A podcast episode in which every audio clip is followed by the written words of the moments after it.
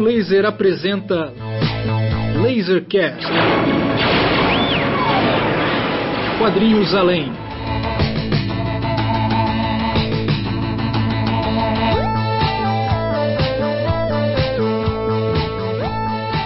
Raio Laser, estamos de volta com o podcast favorito de algumas pessoas.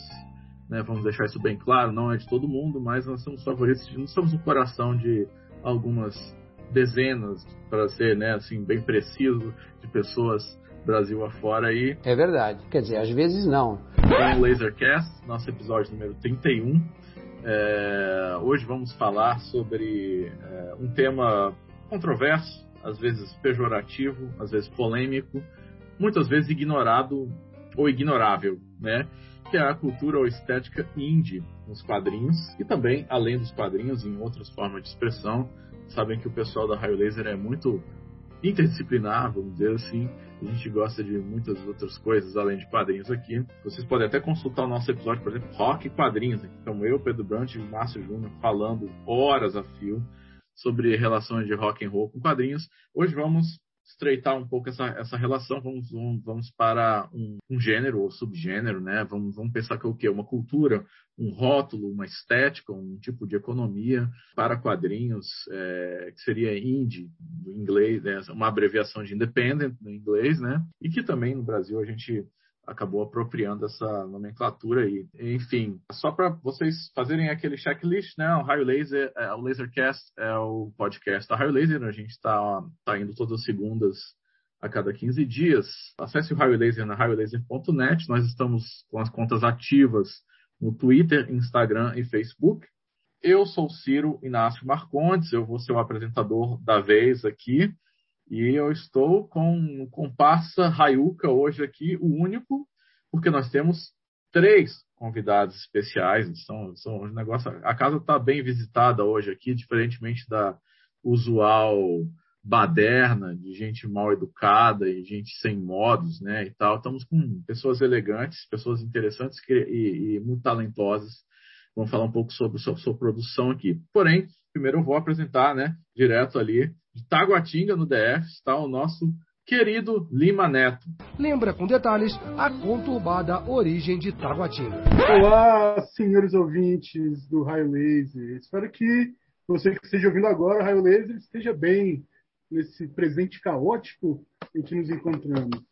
Lima Neto, que é um cara forte no indie, né, Lima? Assim, e é aquele indie que, assim, adoro Smith, odeio Morrissey, né? Esse é o caso, né? Indie raiz, indie raiz. Indie raiz, indie raiz, indie ex-gótico, né? Depois passou para ser indie, várias coisas. Tudo né? de ruim, tudo de ruim. é, então, dos nossos três convidados aqui, eu vou, eu vou, eu vou trazê-los em ordem alfabética aqui. Primeira, a queridíssima Aline Zubi, falando de São Paulo. Aline. E aí, gente, valeu pelo convite. É um prazer estar aqui com vocês. Legal, Aline. Aline, que tem os quadrinhos é, interessantíssimos, a gente vai falar sobre eles, né? Assim, mas eu, a gente, eu, tá, especialmente eu gostaria de discutir o Olho sobre Tela e o Síncope, são os que eu mais gosto, que são quadrinhos de radical experimentação, a radical sensibilidade, eu diria radical mesmo, a sensibilidade à flor da pele, assim, no sentido de ser a sensibilidade que rasga o leitor, comove, e ao mesmo tempo também radical uso da linguagem, né, do quadrinho. Muito bom. Depois disso, temos o Felipe Portugal falando também de São Paulo. E aí, Felipe? E aí, pessoal? Vamos. É isso. Vamos conversar sobre esse pseudo gênero aí. E, bem, desde já, obrigado pelo convite, pessoal do Raio Laser, em participar aqui desse podcast que eu sempre ouço e sempre acompanho. Felipe Portugal, que também um autor dos favoritos da casa aí, né? Você está você tá numa campanha aí de lançamento do seu novo livro, né, Felipe? Depois você pode falar um pouco sobre isso.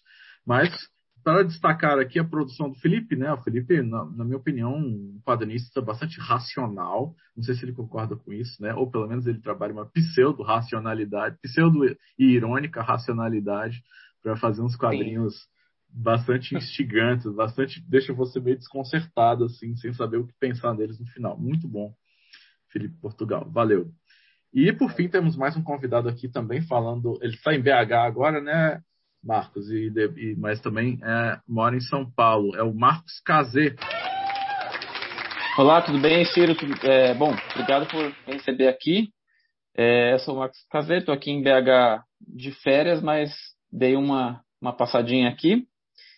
E muito obrigado. Eu também gosto muito. É um dos meus podcasts favoritos, com certeza. Bom demais. Marcos, só também para apresentar lá, é, brevemente, o, né, ele é o autor da revista Liget, né, que está tá no quinto número, né, Marcos? E em produção, uma produção em série com um formato muito interessante, é, diferente de como vem sendo produzido outros quadrinhos no Brasil atualmente, né, que é uma revista, histórias curtas, impressões de vários tipos de formato. Ele inclusive colocou na última edição assim que um pouco sobre o modo de produção, né, que é legal assim que as ideias não precisam ser iguais, elas não precisam ser, ter uma regularidade, não precisam ter é, uma fórmula pronta, né? Você deixa a coisa acontecer e deixa as ideias acontecer. Então, muitos dos quadrinhos, inclusive, que falam muito sobre é, cultura indie, né? Eu acho bem legal essa parte do, da, dos quadrinhos do Marcos e vamos discutir isso também, tá?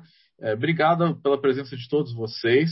É, a gente vai tentar então pensar um pouco essa coisa do indie, né? Eu só queria assim para abrir mesmo o, o, debate, né? Se a gente for pensar assim, vamos trazer as outras culturas antes da gente da gente partir para os quadrinhos especificamente. O Lima vai falar isso melhor, né? Mas, por exemplo, se eu for pegar no cinema, por exemplo, uma coisa que eu que eu trabalhei muito quando eu estava fazendo meu doutorado, que eu fiz um doutorado sobre cinema mudo, sobre cinema silencioso. E eu fui, fui cavucar umas coisas realmente muito alternativas, assim, não porque, enfim, eu queria ser um hipster, né? Não é o caso disso, mas é porque eu estava interessado em formas de expressão que fossem legitimamente independentes de Hollywood no cinema americano entre o final dos anos 20 e o começo dos anos 30, né? Então eu fui ali procurar diretores que estavam à margem de Hollywood e que estavam trabalhando de uma maneira verdadeiramente independente, assim, não estavam ligados a nenhum estúdio, circulavam em galerias de arte, em pequenos cineclubes, eram eram cineastas que trabalhavam muito com uma estética amadora, né? como Joseph Cornell, por exemplo, que é um artista plástico conhecido e fez filmes de colagem. Né? Ele foi o primeiro cara a trabalhar essa coisa do mashup, da colagem e tal. Então, sido muito interessante, né? Ou então o Ralph Steiner, que fez um filme é, experimental chamado H2O, um filme abstrato. Você trabalhava muito, esses caras trabalhavam muito abstração, um, um, diálogo com as artes visuais e tal. Ou então o Robert Florey e o Slavo Vorkapich, né? Que eu gosto de um filme surrealista deles que chama Life and Death of a Hollywood Extra, um curta-metragem mudo, né, que é bem caligaresco, assim, delirante, doentio, assim, muito muito radical para a época, né? Então isso já me trouxe assim a, a, a, cultura independente no cinema, ela é bem primeva, né? Assim, você tem coisas assim antes da, da, da instauração de Hollywood depois da instauração de Hollywood. Eu estou pensando nisso só no cinema americano, nesse caso, né? Com esses cineastas, enfim. É, o Vorkapich, o Robert Florey, né, que fizeram o Life and Death of Hollywood Extra, é, o Forcapit era um cineasta sérvio, tinha migrado para Hollywood e tal. Né? Então, assim, uma cultura que vem de influências diversas, uma certa pluralidade de discursos e também uma intenção de radicalidade estética e tal. Isso é uma coisa que a gente vai tentar pensar se se aplica, digamos, 80 anos depois na cultura indie que a gente vai discutir, ou mais, né? mais de 80 anos, assim, é, para esse negócio. E aí também o Felipe estava conversando com a gente aqui sobre a questão do, dos games indie hoje em dia, né? Também são uma cultura muito forte de, de desenvolvedores independentes que estão à margem do mercado e tentam vender os seus games. São lá anos a fio desenvolvidos, às vezes num computador, num, num quarto escuro, desenvolvido um o, o, game lá e tal. Eu recomendo Indie Game The Movie. Depois eu procuro o nome dos diretores. São dois diretores, eu acho. Procuro para. É um documentário interessante sobre isso, que saiu, acho que ainda no final da década de 2000. Ou começo, acho que 2012, acho que é de 2012. Que mostra um pouco também sobre essa cultura indie para os games. E é claro, é interessante também a cultura indie na música, né? Que eu acho que é da onde deriva muito da estética do quadrinho indie, né? Se a gente pode chamar, se é que existe alguma coisa que a gente pode chamar de quadrinho indie, se isso não seria apenas um rótulo para determinados tipos de produção, ou se isso é para, é, ou se isso se aplica a um determinado modo de produção, um modo, digamos, econômico de produção. Se é isso tudo ao mesmo tempo e não é nada ao mesmo tempo, assim, quer dizer, aquela coisa que paira no ar, um rótulo muito, um guarda-chuva muito grande, muito generalista, muito vazio, ele se comodificou, O que aconteceu? Virou mainstream? Essa que a gente vai discutir.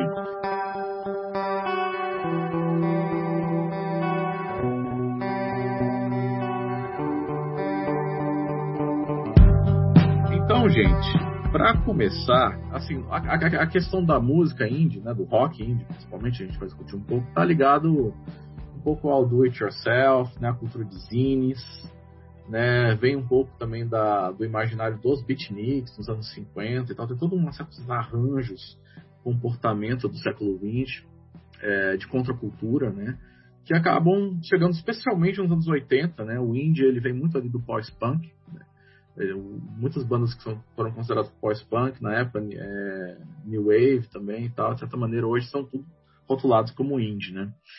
É, e nos anos 90 é que fica mais cristalizado as bandas indie, né? Você pega ali né, um Pavement, umas bandas assim e tal, você já fala, ah, não, isso aqui já é uma estética indie. Não é mais só uma banda que está à margem das grandes gravadoras, está fazendo um som experimental de diversas origens diferentes, diversas ambições diferentes, mas você começa a ter um, um som padronizado indie, tal, que vai, vai, ter, vai, ter, vai ter ali uma relação com o power pop, né, com chamber pop, essas coisas assim, garage rock, college rock, essas coisas, né? A gente vai discutir essas coisas, mas eu, então, assim, fiz esse preâmbulo para a gente tentar. Eu quero que vocês é, respondam. Eu vou pedir para cada um de vocês, por favor, encarecidamente, responda se você se considera indie, né? Assim, e desenvolver um pouquinho, né? Assim, se eu queria chamar esse episódio assim, gente. Eu sei que muita gente não vai gostar dessa, dessa rotulação e tal, então eu, eu, queria chamar esse episódio originalmente de indie é xingamento. Isso é uma pergunta boa, né? Indie é um xingamento para vocês e tal.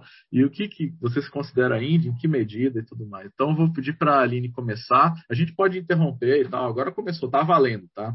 A gente pode ir, ir desenvolvendo. Por favor, Aline.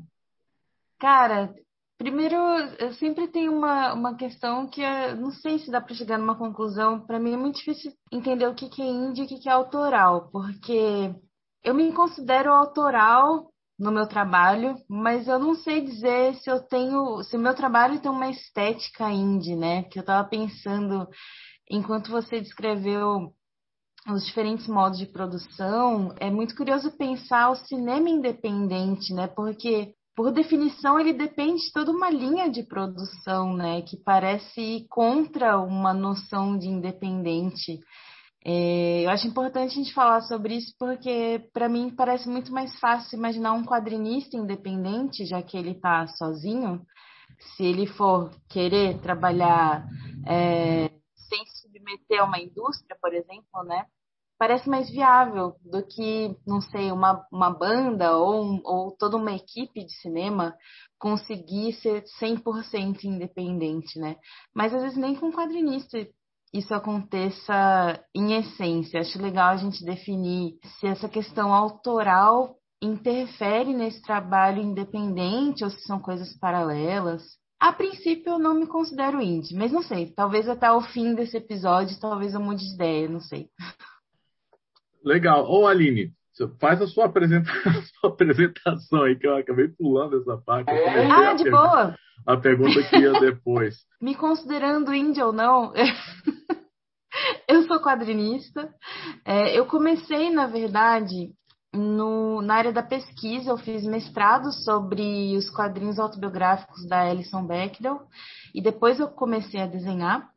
E os, os principais zines que eu publiquei, zines e quadrinhos, foram Síncope, é, Olhos sobre Tela, pela Ugra Press, e o Pão Francês, com meu amigo Mark, que está aqui com a gente, da anteriormente Editora Incompleta, que agora é selo Harvey.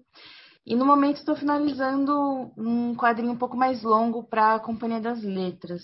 E trabalho com tradução de quadrinhos no momento também. Massa demais. É, essa, essa coisa que você colocou aí do, da, da, dos meios de produção para cada forma de expressão, né? Por exemplo, cinema você precisava, especialmente, imagina nos anos 30, imagina a Maya uhum. Deren fazendo os filmes dos anos 40 lá e tal, com câmeras ainda pesadas, é, gravadores é, que não captavam direito e tal, para você fazer um filme independente, enfim, você tinha que ter recurso, né? É, geralmente, então muitos desses, desses, desses primeiros cineastas índios eles eram meio aristocráticos assim, então eram ligados ao meio da arte, muita gente tinha grana. Mas muitos eram meio beatniks também, né? Viviam da medida uhum. que podiam e tal.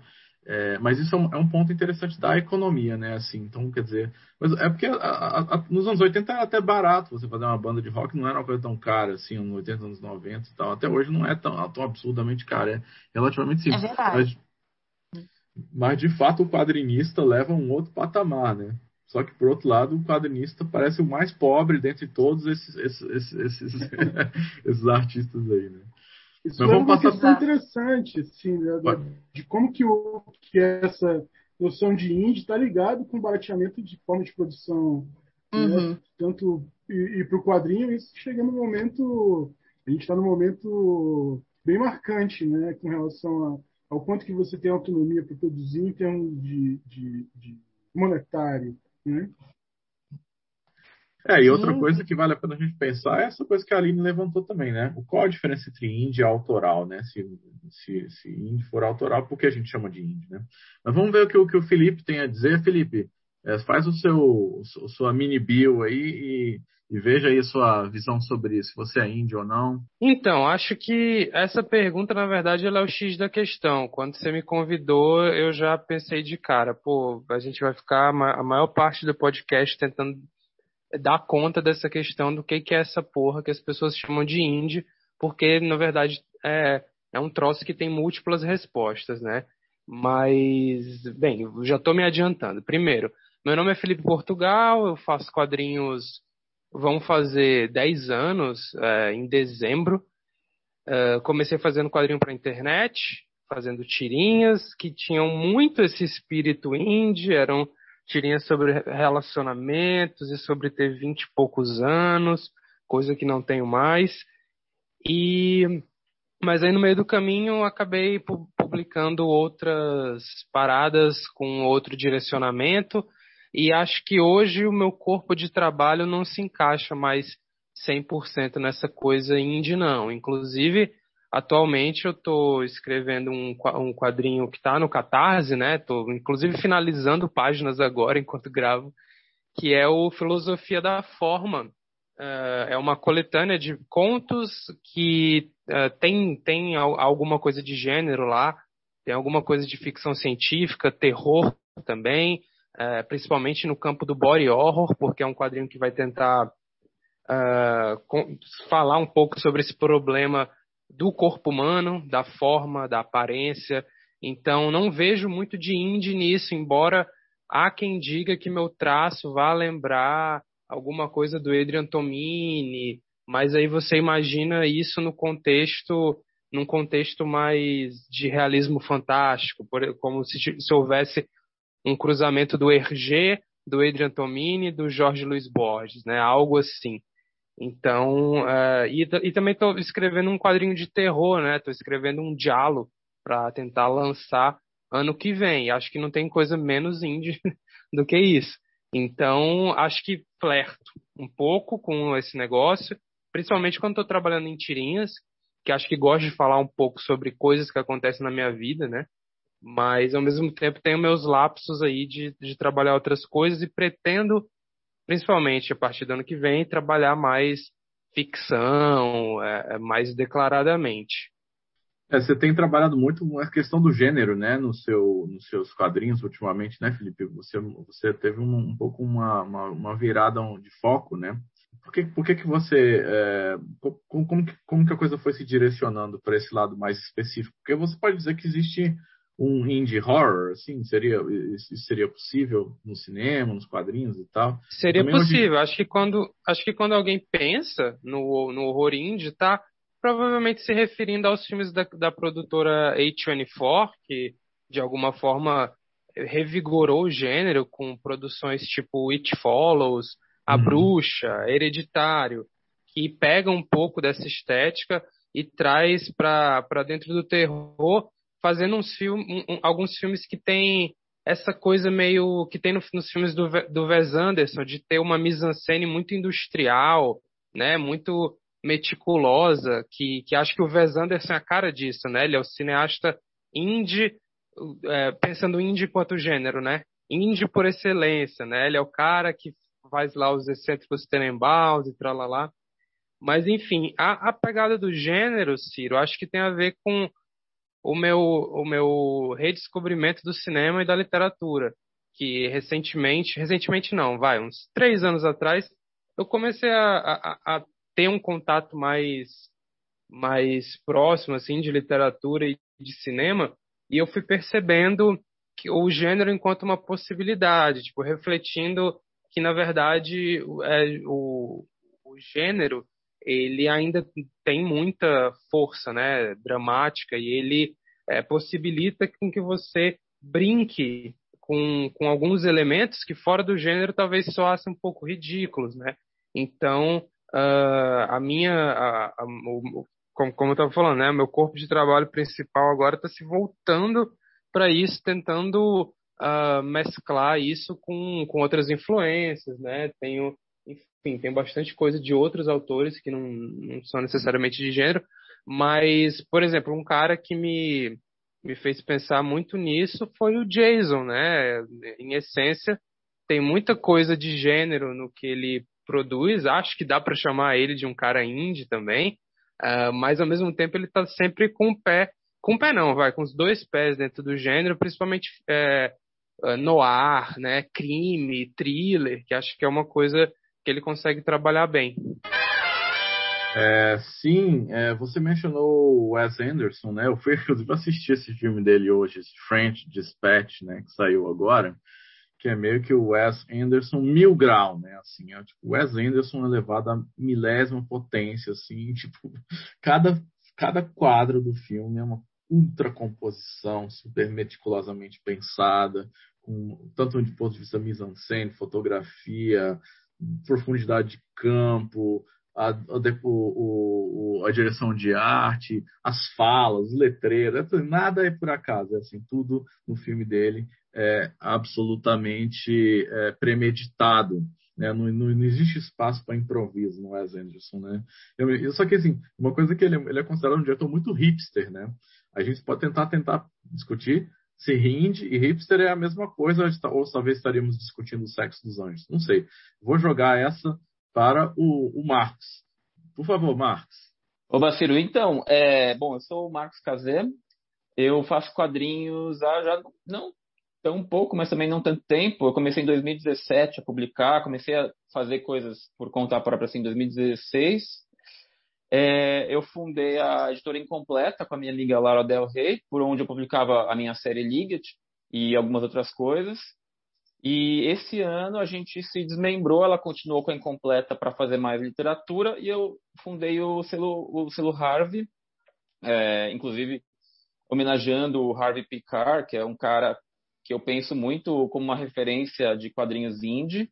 É, e, e, e, e, daí também edito algumas coisas lá. Então, é, editei o, o Pão Francês da Aline, ainda na incompleta. Estou lançando agora o João Begodoy, é, a Vira-Lata 4, pelo selo Harvey. Tem mais algumas coisas planejadas para o ano que vem. É, a questão do indie é uma coisa que eu penso bastante, assim. E, e eu, eu acho que, que, vale a pena a gente parar um pouco para pensar na definição do termo e, e, e separar um pouco indie como é, o que ele estritamente significa, que é um, né, uma abreviação de independente, e indie como gênero, que é uma coisa que me incomoda um pouco, eu acho que acaba atrapalhando mais do que ajudando para definir coisas. Eu até entendo, porque as pessoas usam tal, mas, por exemplo, na questão da música, eu acho que quando a gente fala indie, a gente podia simplesmente falar rock alternativo que é uma coisa muito mais fácil de definir, você sabe do que está falando e menos problemático, porque você vai pensar. É como se falava ah, antigamente, né? Antigamente, pessoal. Pois é. Ficava uma banda tipo Smashing tipo, Pumpkins, era rock alternativo. Isso. Você vai falar, tipo, ah, Strokes é indie. O pessoal, ah, mas assim, é indie, porque eles se vestem daquele jeito, tem aquele som. Só que eles, desde o começo, tinham uma gravadora grande por trás. Então, é, é difícil chamar isso de indie, né? Do jeito que eu, que eu penso. É, o Radiohead, que é uma banda que eu gosto muito, eles começaram com uma grande gravadora e depois que eles ficaram grandes, eles ficaram indies, né? Que eles abandonaram as gravadoras. Eu acho isso, isso interessante. É, o Wes Anderson é um bom exemplo, porque eu acho ele um, um absurdo, assim, né? Você pensar ele um, um cineasta indie, mas os filmes dele são a antítese do indie. Eu, eu, você não consegue fazer aquilo num orçamento indie. Eu sei até porque eu tentei. É... então, eu, eu vim do cinema, né? Eu, eu, eu, eu, era um cineasta indie. No meu caso, não tem muito essa, essa, esse problema, porque a estética que eu gosto de seguir se encaixa muito no, no que a gente pensa de indie. Mas eu, eu, por exemplo, considero tanto Felipe quanto a, a Aline indies, porque eu penso no indie nessa, nesse sentido mais geral da, da palavra.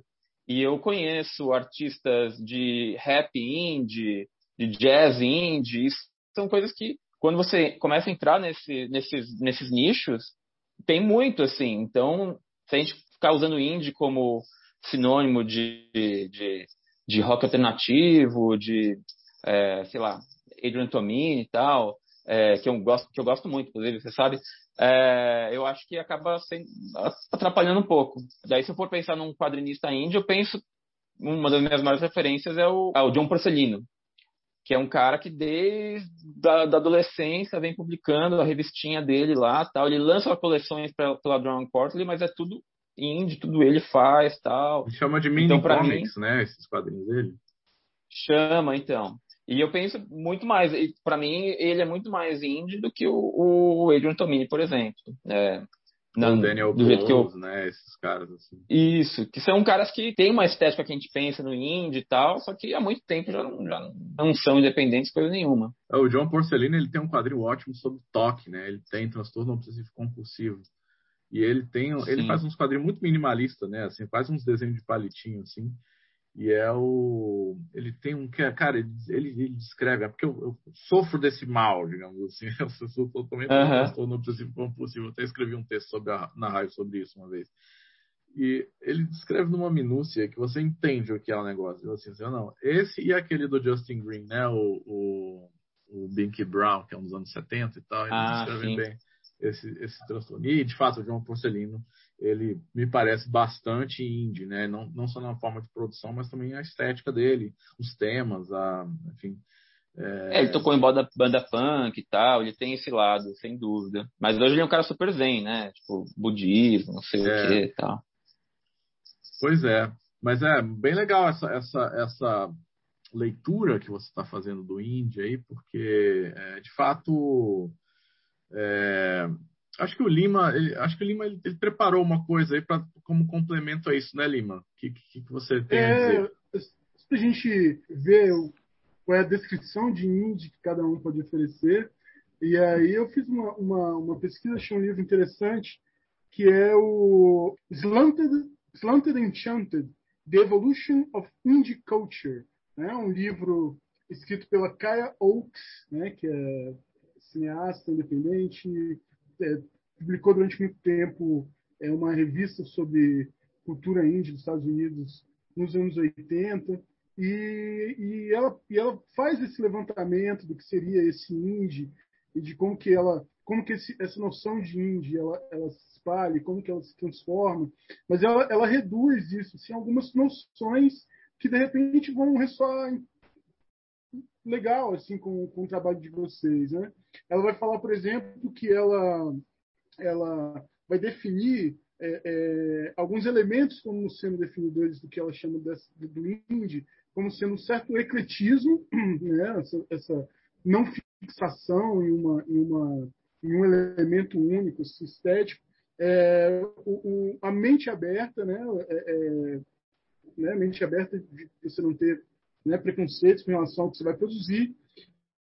Um pouco nerd, né? E quando a gente fala aqui, a gente sabe que o termo nerd vem do inglês, então a gente não tá, ela não está se referindo ao nerd, aquele nerd que a gente já sabe que hoje em dia está dando trabalho por aí para a nossa democracia, mas ao nerd, o, o, ato de ser nerd do inglês, né? E aí a gente tem os nerds de música, a gente tem né, os nerds de tecnologia, que isso são essas pessoas que são hiperfocadas em determinado assunto e a, uma produção que é intelectualmente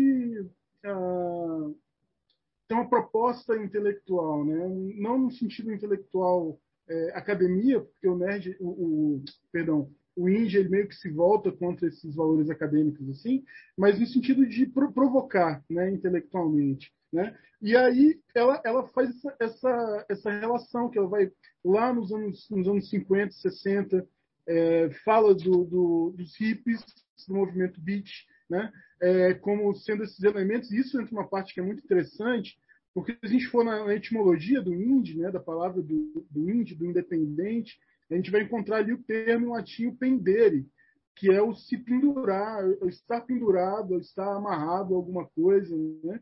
E o independente vem justamente de quebrar esses amarros, de sair desse de não estar pendurado alguma coisa, né? E, e, e aí você tem esse contraponto, né? Para existir o indie, você precisa ter a indústria, né? E aí o indie ele vai ser sempre essa resposta a uma determinada indústria. Então, o, o movimento beat, né? o Alan Ginsberg falando sobre, sobre o uivo, é, é, é, recitando o uivo é, num happening, né? seria um acontecimento é, indie que inspirou todo um processo que vai descambar no punk, que vai descambar no indie nos anos 90. Né? É, o próprio Sun Records ou a Motown, que são gravadoras que funcionavam é, de maneira independente, com sua própria, digamos, curadoria musical, né, já seriam uma raiz do que viria a ser o indie, né? mas que vai se desenvolvendo com punk, e a partir do momento que você passa a ter uma possibilidade de barateamento de produção, e aí que vem o do it yourself com força, né? de você fazer o faça você mesmo, e aí é que a gente começa a ter a, a, a, o, o indie, ele começa a vir desses resquícios do punk, ainda mantendo o do it yourself como bandeira, mas é, é, levando isso para outros campos, né? Então a gente vai encontrar, como o Silvio já falou, no pós-punk, né? A gente vai ter ali algumas gravadoras que são famosas, né? Por terem seu nome ligado à produção indie, que é a Factory, né? Da Inglaterra, a Fiction, também da Inglaterra, é, e a Hoff Trade, são três gravadoras da Inglaterra que meio que tem uma, uma um, um, pé, um pé inicial nessa, nesse, nesse indie que a gente vai é, conhecer com mais força ali nos anos 90. Né? Alguns produtores também musicais que são que têm essa marca é, do indie pela maneira com que produzem os seus grupos, as suas bandas, os seus, as suas sonoridades. Né? Ela cita alguns. O John Leck, né? que, que trabalhou com The Fall, que descobriu Stone Roses, né? que veio aí nos anos final dos anos 90, aliás, final dos anos 80, começo dos anos 90, começar a pavimentar isso que a gente chama de indie. Uh, o John Lauder, que é do Jesus Mary Chain, descobridor da PJ Harvey, também está dentro dessa linha. Né? Uh, o Steve Albini, que foi do Pixies e que teve um papel importantíssimo ali é, em Seattle em 94, em 92. E aí, uh, desse processo todo, a gente vai ter, justamente juntamente com esse pós-punk, a gente vai ter esse mesmo tipo de pensamento do it yourself na, nos quadrinhos. Né? A gente já começa em 1968 lá com o Zap Comics, que a, a, o comics chega derrubando tudo, né? derrubando os tabus e trabalhando com diferentes formas de distribuição. E aí a gente entra numa questão do indie que é bem legal, se a gente pensar que, que antes de uma filosofia artística, ela é uma filosofia de mercado, né? uma, uma maneira de você produzir, existir no mercado. Né? E aí a gente vai ter o Crumb a Trina Robbins, né, são né, alguns desses nomes aí dessa geração do comics, que vai passar a trabalhar e vender seus quadrinhos nas head shops, né, nas lojas de produtos para maconha, nos anos 60, é, e sempre insistindo nessa quebra de tabu. Né? Ah, com os anos 70, final dos anos 60, começa a se fechar esse mercado de produtos para maconha. A gente tem nos Estados Unidos o desenvolvimento do mercado direto, né, do direct marketing, que vai permitir com que pequenas editoras distribuam seu material ali para todos os Estados Unidos, né? É, e aí a gente tem a Fantagraphics do Gary Groff, que aparece em 1980. Em 1982 eles já começam a publicar o Love and Rockets, que tinha sido publicado completamente independente pelos irmãos Hernandes, mas que aí o Gary Groff chega né, o pessoal e fala, pô, vamos publicar comigo, a gente distribui aí no, nos Estados Unidos inteiro, né? E a partir do Love and Rockets abriu esse caminho para o quadrinho independente que a gente já conhece, do Drawing Quarterly, né, do H-Ball, da revista Hate, né? Material que vai sendo, vai sendo cada vez mais o mercado indie. Na verdade, ela, a autora considera que o underground do quadrinho americano volta a acontecer por causa do direct marketing, né? E aí essa volta do direct marketing que é permitida pelo Direct Marketing, que ela vai chamar de Indie Comics, né, dos quadrinhos indie. E aí, o que eu levanto, assim, nessa questão toda, é justamente esse papel comercial do indie, né? mais do que estético. Né? É, quais são as estratégias de existência? Porque né, a gente sabe o, o quadrinho como, como objetos artísticos, né? a maneira como eles circulam dentro da sociedade, é, é um, um, um, material que a gente quer que seja comprado. Se a gente pudesse, a gente doava para todo mundo, né? mas a gente tem que sobreviver de alguma maneira e ter um, um respeito pelo nosso trabalho, por aquilo que a gente produz. Então, é, é, o indie ele vem é, como se fosse uma forma de, de sobreviver comercialmente, mantendo determinados valores que a gente emprega ali, que nasceram do punk, que nasceram do do it yourself, mas como existir, né? como que a gente existe e se mantém comercialmente dentro dessa indústria. E aí, a, eu, a, pergunta que eu faço para vocês agora é nesse sentido, um pouco, assim, uma pergunta ainda para todos os três, né? É, dentro daquilo que a gente já conversou sobre o Indie, é, em termos de estratégia de estratégia de circulação dos quadrinhos de vocês, assim, vocês é, é se consideram indies? E aí é, é uma questão que é interessante, porque se nos Estados Unidos você tem um contraponto ao indie, porque a gente tem uma indústria, no Brasil a nossa indústria de quadrinhos ela é quase inexistente, né? Então não existe exatamente um contraponto a algo que não existe com tanta força, né? Mas digo para vocês, o que vocês consideram como estratégias assim de, de circulação do quadrinho de vocês? Vocês são indies nesse sentido?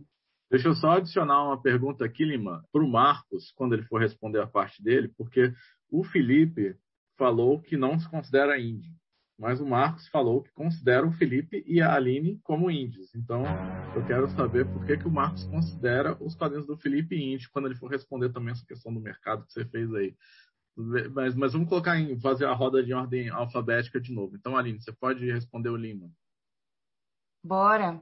É, eu achei bem massa, primeiro, essas, esses pontos de definição, de tentar contornar o que seria indie, né? Principalmente essa questão eclética, assim.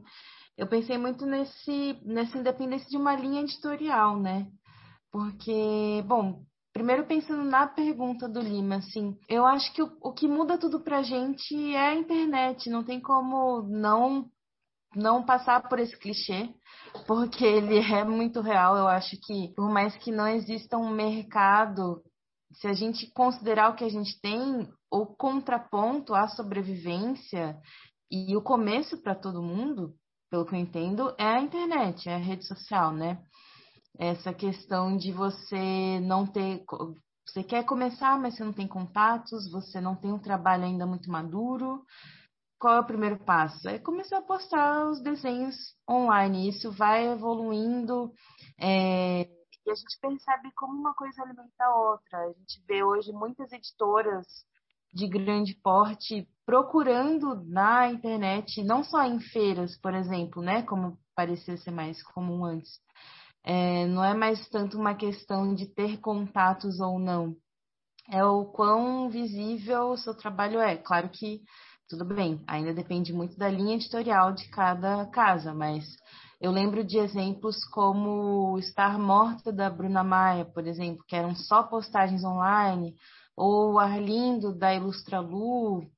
Tem, tem alguns, principalmente é, muitos brasileiros que poderiam ser considerados totalmente independentes, né? Que, que acabaram uh, juntando esse público por causa da rede social. Então, eu acho que é, é importante considerar que, assim, para ser quadrinista em qualquer país já é difícil, mas para ser no Brasil é, é sacanagem, assim, a gente sabe.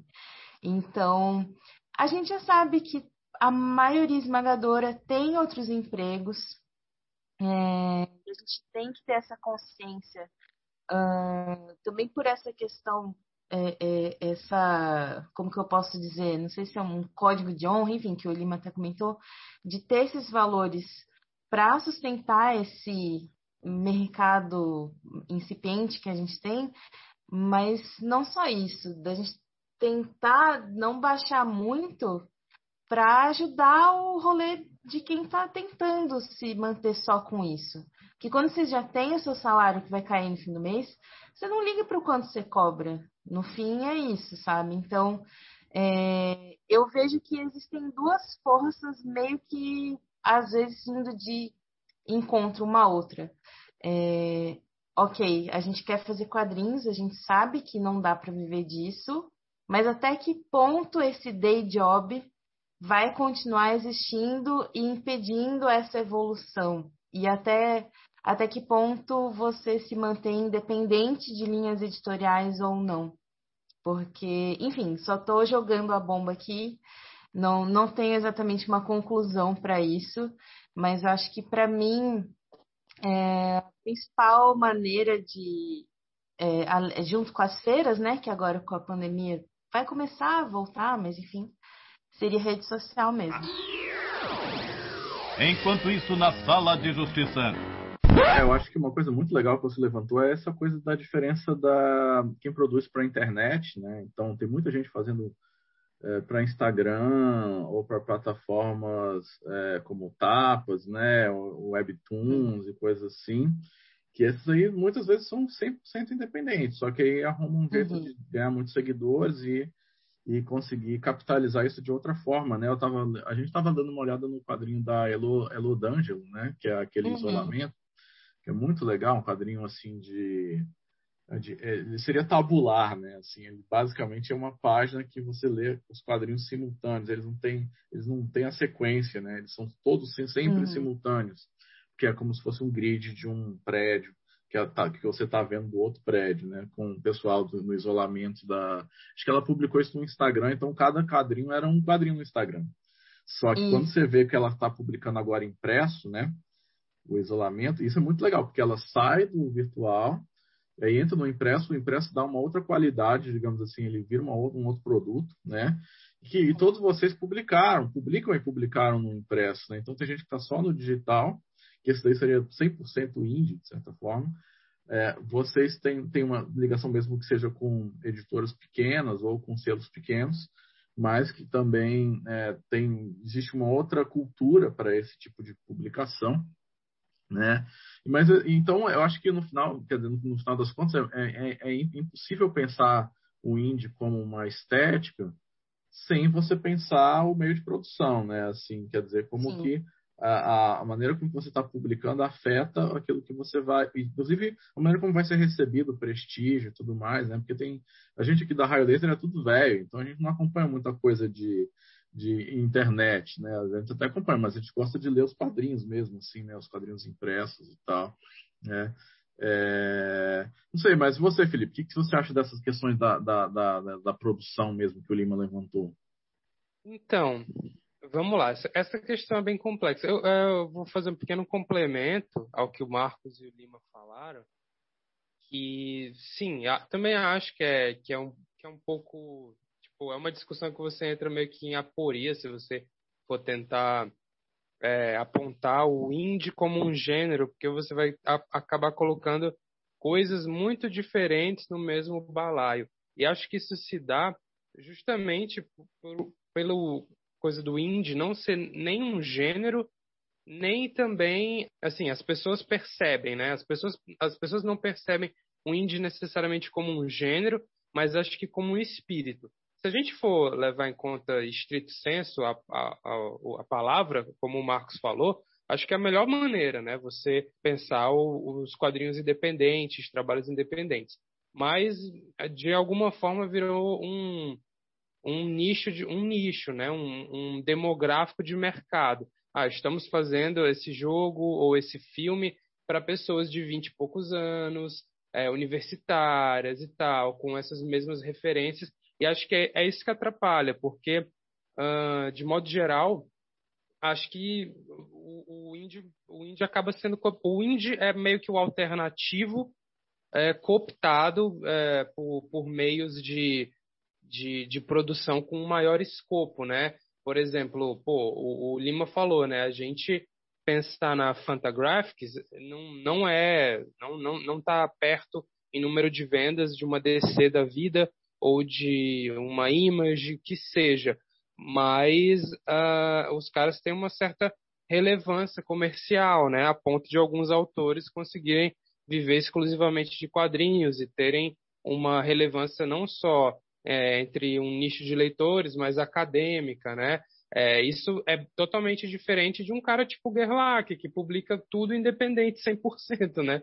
É, é, acho que é, é, é, bem diferente e acho que acaba que na percepção do público geral a coisa vira um gênero. Aí você imagina o Wes Anderson, né, como um cara índio, então sei lá, outros, outros um filme, por exemplo, como 500 dias com ela, né, que é um filme que todos os meus amigos índios gostavam muito, mas de, de forma nenhuma é um filme com, com um orçamento baixo, falando em termos, sei lá, pro, pensando para o Brasil, né? Então, é, essa, essa parada é complicada e fica mais complicada ainda, como a Aline estava falando, né? Quando a gente traz para o nosso contexto, porque meio que dá para encaixar um monte de gente uh, que tem um trabalho nada a ver em cima desse rótulo indie, porque uh, tem muita gente publicando independente e tem muita gente publicando em pequena escala. Então, por exemplo, você pega um quadrinho tipo Juquinha, do Max Andrade, é, é, é um quadrinho que é, foi feito em pequena escala, não não fala para um público mainstream, e, mas assim, é um quadrinho alternativo, tem muito da estética do mangá, né? A coisa vai uh, acaba se mesclando.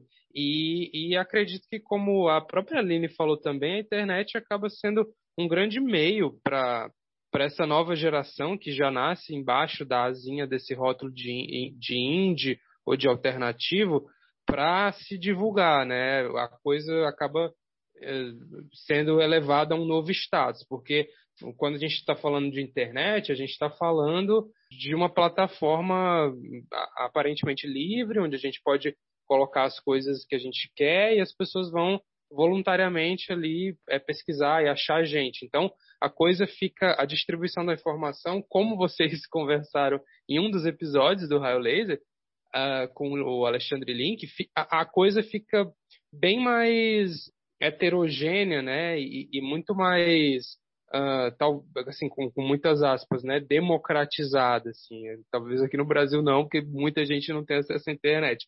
Mas de modo geral, a, a coisa dá uma democratizada e aí isso acaba virando a maneira mais simples e fácil de você começar, né? Toda vez que alguém me pergunta por onde começar, eu sempre indico fazer tirinhas e publicar na internet, ou, ou fazer desenhos e publicar na internet, porque vejo como um veículo que dá, te dá um feedback muito rápido, é uma forma de expor teu trabalho muito rápido e, e acaba que você é, tem isso como, como ferramenta para treinar, para desenvolver um estilo e coisa e tal. E foi assim que eu pensei minha produção.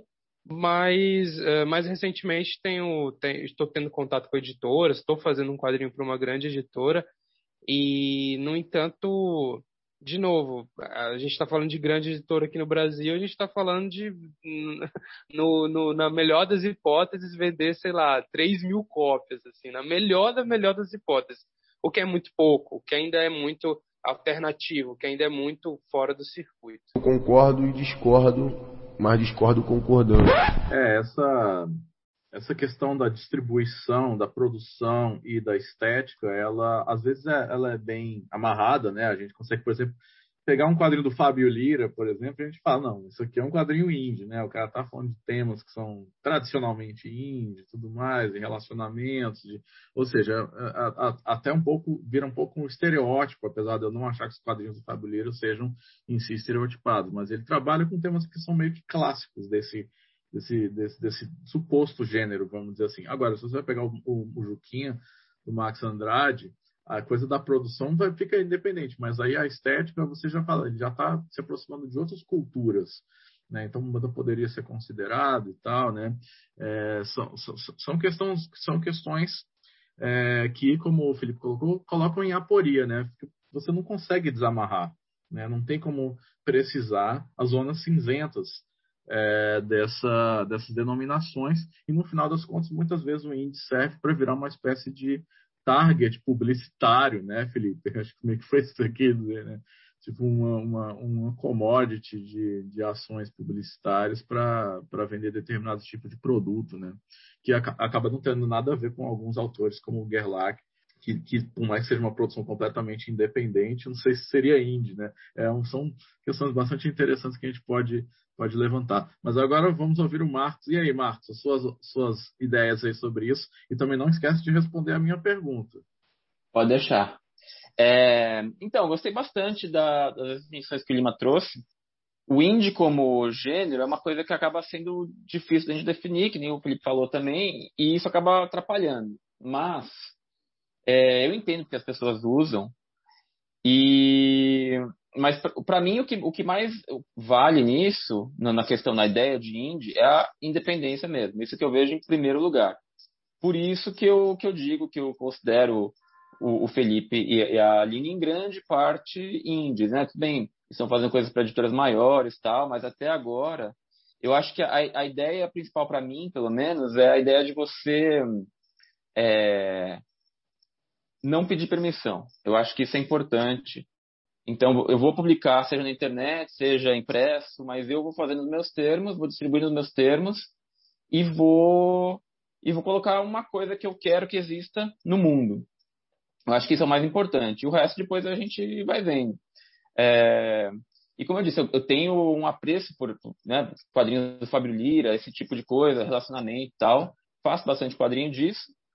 Mas até um dos, um do, um dos, dos motivos para fazer uma revista como a Liga, tipo, que é um, um, meio que um mix e sempre mudar tal, é eu não ter que ficar preso a isso. Nesse último número eu já fiz uma coisa que saía um pouco, algumas histórias que saem um pouco disso. É, e, e para as próximas acho que vai ter até mais. Eu vou mexer um pouco com gêneros, vai ter um pouco de realismo fantástico na próxima, na próxima, na próxima edição. É, mas eu acho que essa questão do ecletismo aí que o Lima colocou, eu acho que é muito interessante.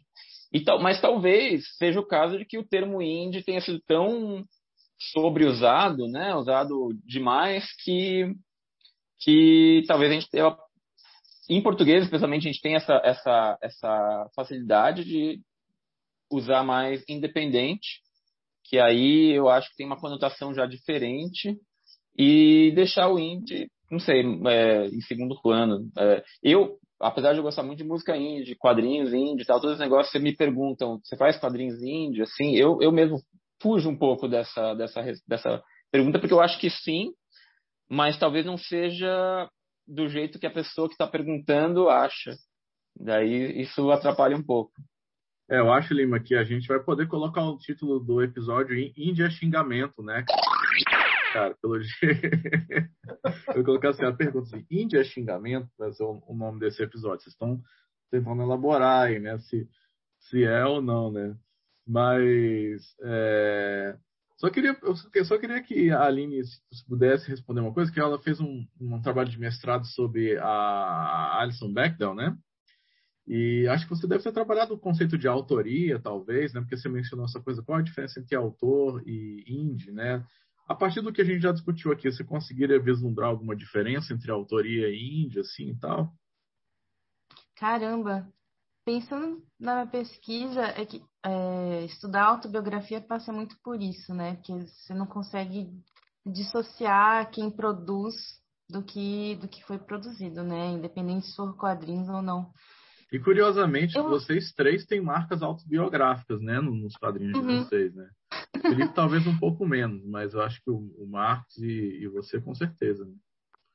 Existem algumas teorias que tentam fundamentar isso. Estou é, ouvindo vocês e pensando aqui que, querendo ou não, uh, a gente tem uma dificuldade tão difícil de escoar a produção que quem começar quase obrigatoriamente vai começar como indie. Não, não interessa em que, em que contexto, né? É muito difícil já começar, por exemplo, numa editora. E, e eu acho que em relação à autobiografia, como é um material inesgotável que a gente tem de referência e inspiração, que seja, é, tem teóricos que falam assim de uma certa propensão a quem começa a fazer quadrinho de usar, mesmo que seja bem assim uh, disfarçado, algum referencial autobiográfico. Mas eu acho que fica um pouco mais clara essa diferença entre autoral e indie por essas questões mais de produção mesmo. É, um quadrinho pode ser autoral e pode sair para uma editora grande, por exemplo, né? E eu acho que isso faz parte dessa aporia que o Felipe comentou. E para mim, assim, pensando no que o Marcos falou também, eu até posso me considerar indie, mas no sentido de é interessante a gente não depender de uma linha editorial, porque isso abre espaço para visibilidades. Eu acho que pelo menos no que eu estou entendendo até agora, eu acho que isso é o que mais ressoa para mim. É, se você não vê produções sobre tal minoria social, você pega e faz, sabe? Esse é o básico da história de, de, sei lá, de quadrinho de comics, que seja independente, enfim, zines. É você querer dar é, um posto àquilo que ainda não é socialmente tão representado. Então, eu acho que é importante pensar nisso também, de você querer usar uh, conteúdos que não seriam aceitos por uma editora grande ou formatos que seja e além, claro, da, da tiragem, como ela é menor, você poder experimentar nesse sentido também. Você poder ter uma, uma produção muito mais plural e ter um, uma retroalimentação, não sei se é essa a palavra, mas você poder lançar mais coisas em menos tempo, eu acho.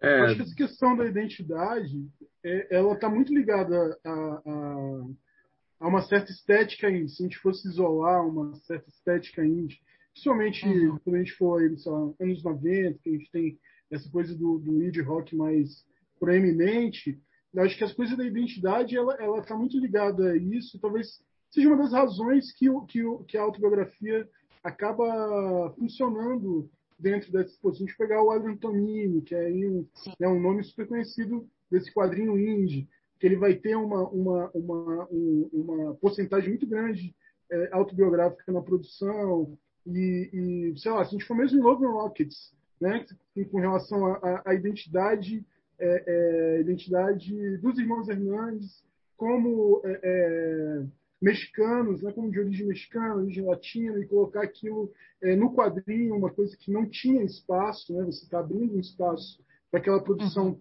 que, que não busca ser um espelho seu, mas que busca ser uma, uma como é que pode dizer, até uma pergunta que que a gente deve colocar para você, Aline, que busca ser uma espécie de espelho que você controla. Né? Sim. Porque o espelho, você, ele sempre vai estar refletindo aquilo que está sendo mostrado diante dele. Mas, de certa forma, uma produção indie, no sentido de que você tem controle autoral da coisa, você ou busca é, construir um espelho para aquilo que você vê, né, independente se é aquilo que o espelho está vendo, é aquilo que você vê de você, e isso pode se desmontar tanto em, em histórias fantásticas que tem aquilo que você acredita nelas, ou em autobiografias que vão para diversos caminhos e a coisa vai meio que se desconstruindo. Uhum. Eu acho que uhum. nesse ponto a gente tem uma, uma, uma diferenciação interessante, por exemplo, com o underground dos Zap Comics, por exemplo, onde você tem uma, uma uma preocupação que talvez é, seria mais sociológica, no sentido de, de implodir mesmo aquela situação é, é, político-social que está ali colocada, com uma mira mais ampla, né? mais é, social, enquanto nessa coisa do indie você tem uma coisa é, onde a sua identidade tem esse poder de, de, de causar essa implosão assim, dessas, dessas coisas sedimentadas. Né? Mas é... o Crumb. Ai, desculpa. Não, pode, pode.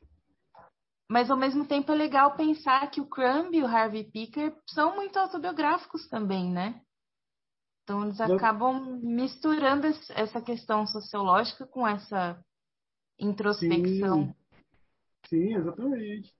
É porque muito do que a gente considera indie vem meio pós o, pós o, merc o mercado direto, né, e tal, final dos anos 70 e tal, assim. Logicamente, essa geração do, do Harvey Picard e do Crumb, eles inspiraram muito, né, a geração dos anos 80, mas é porque a geração dos anos 80 parece, assim como, por exemplo, no, rock, né, por mais que você tivesse bandas ligadas a, a, por exemplo, a uma cultura que seria considerada indie, como as bandas de power pop, tipo Big Star e tudo mais, assim, hoje em dia são muito ligados a uma estética indie, de certa forma, né? Basta você ver a, a, a semelhança entre o, o, Big Star e o Teenage Fan Club, por exemplo, né? A, a, forte conexão que tem entre essas bandas, né? Mas aí é uma herança estética e tudo mais. Eu acho que a herança do, do, do Crumb, não, obviamente ela tem do do it yourself, da, da produção independente e tudo mais, mas a partir da coisa do mercado direto, as, as editoras passam a investir muito em fãs de quadrinhos, né? Isso é um mito de origem, né? Do quadrinho independente. Uhum. Os fãs passam a produzir porque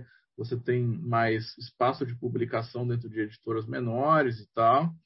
E te, a, acontece muita autopublicação, né? Existe, abre, abre-se um nicho econômico de mercado, especialmente nas comic shops, né? Porque elas passam a não ter que retornar o valor do, do, do estorno dos quadrinhos lá e tal. Isso faz com que é, você tenha um caixa extra para investir em coisas que os próprios fãs estavam querendo fazer. E aí entra a autobiografia, que é um valor muito forte para essa geração, né? De se autoexpressar, de dizer a sua vida. E aí os irmãos Hernandes, eles estão. Não, não são quadrinhos autobiográficos, né, dos irmãos Hernandes, mas eles têm muito da vida dos caras ali.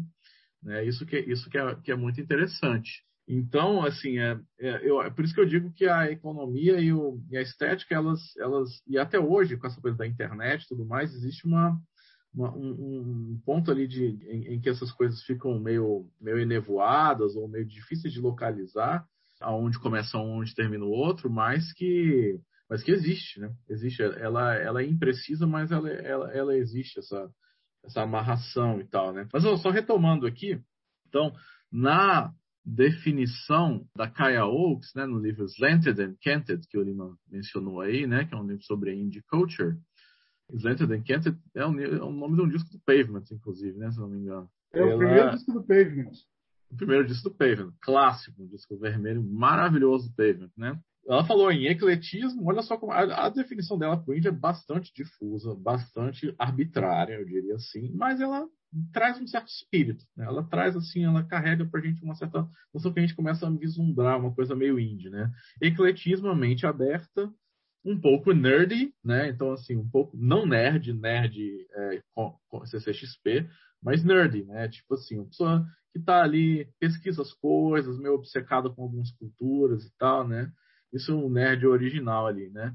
E intelectualmente provocativo, né? Que eu acho que, de certa maneira, os quadrinhos de vocês todos se adesem. Eles, eles se enquadram, né, Lima?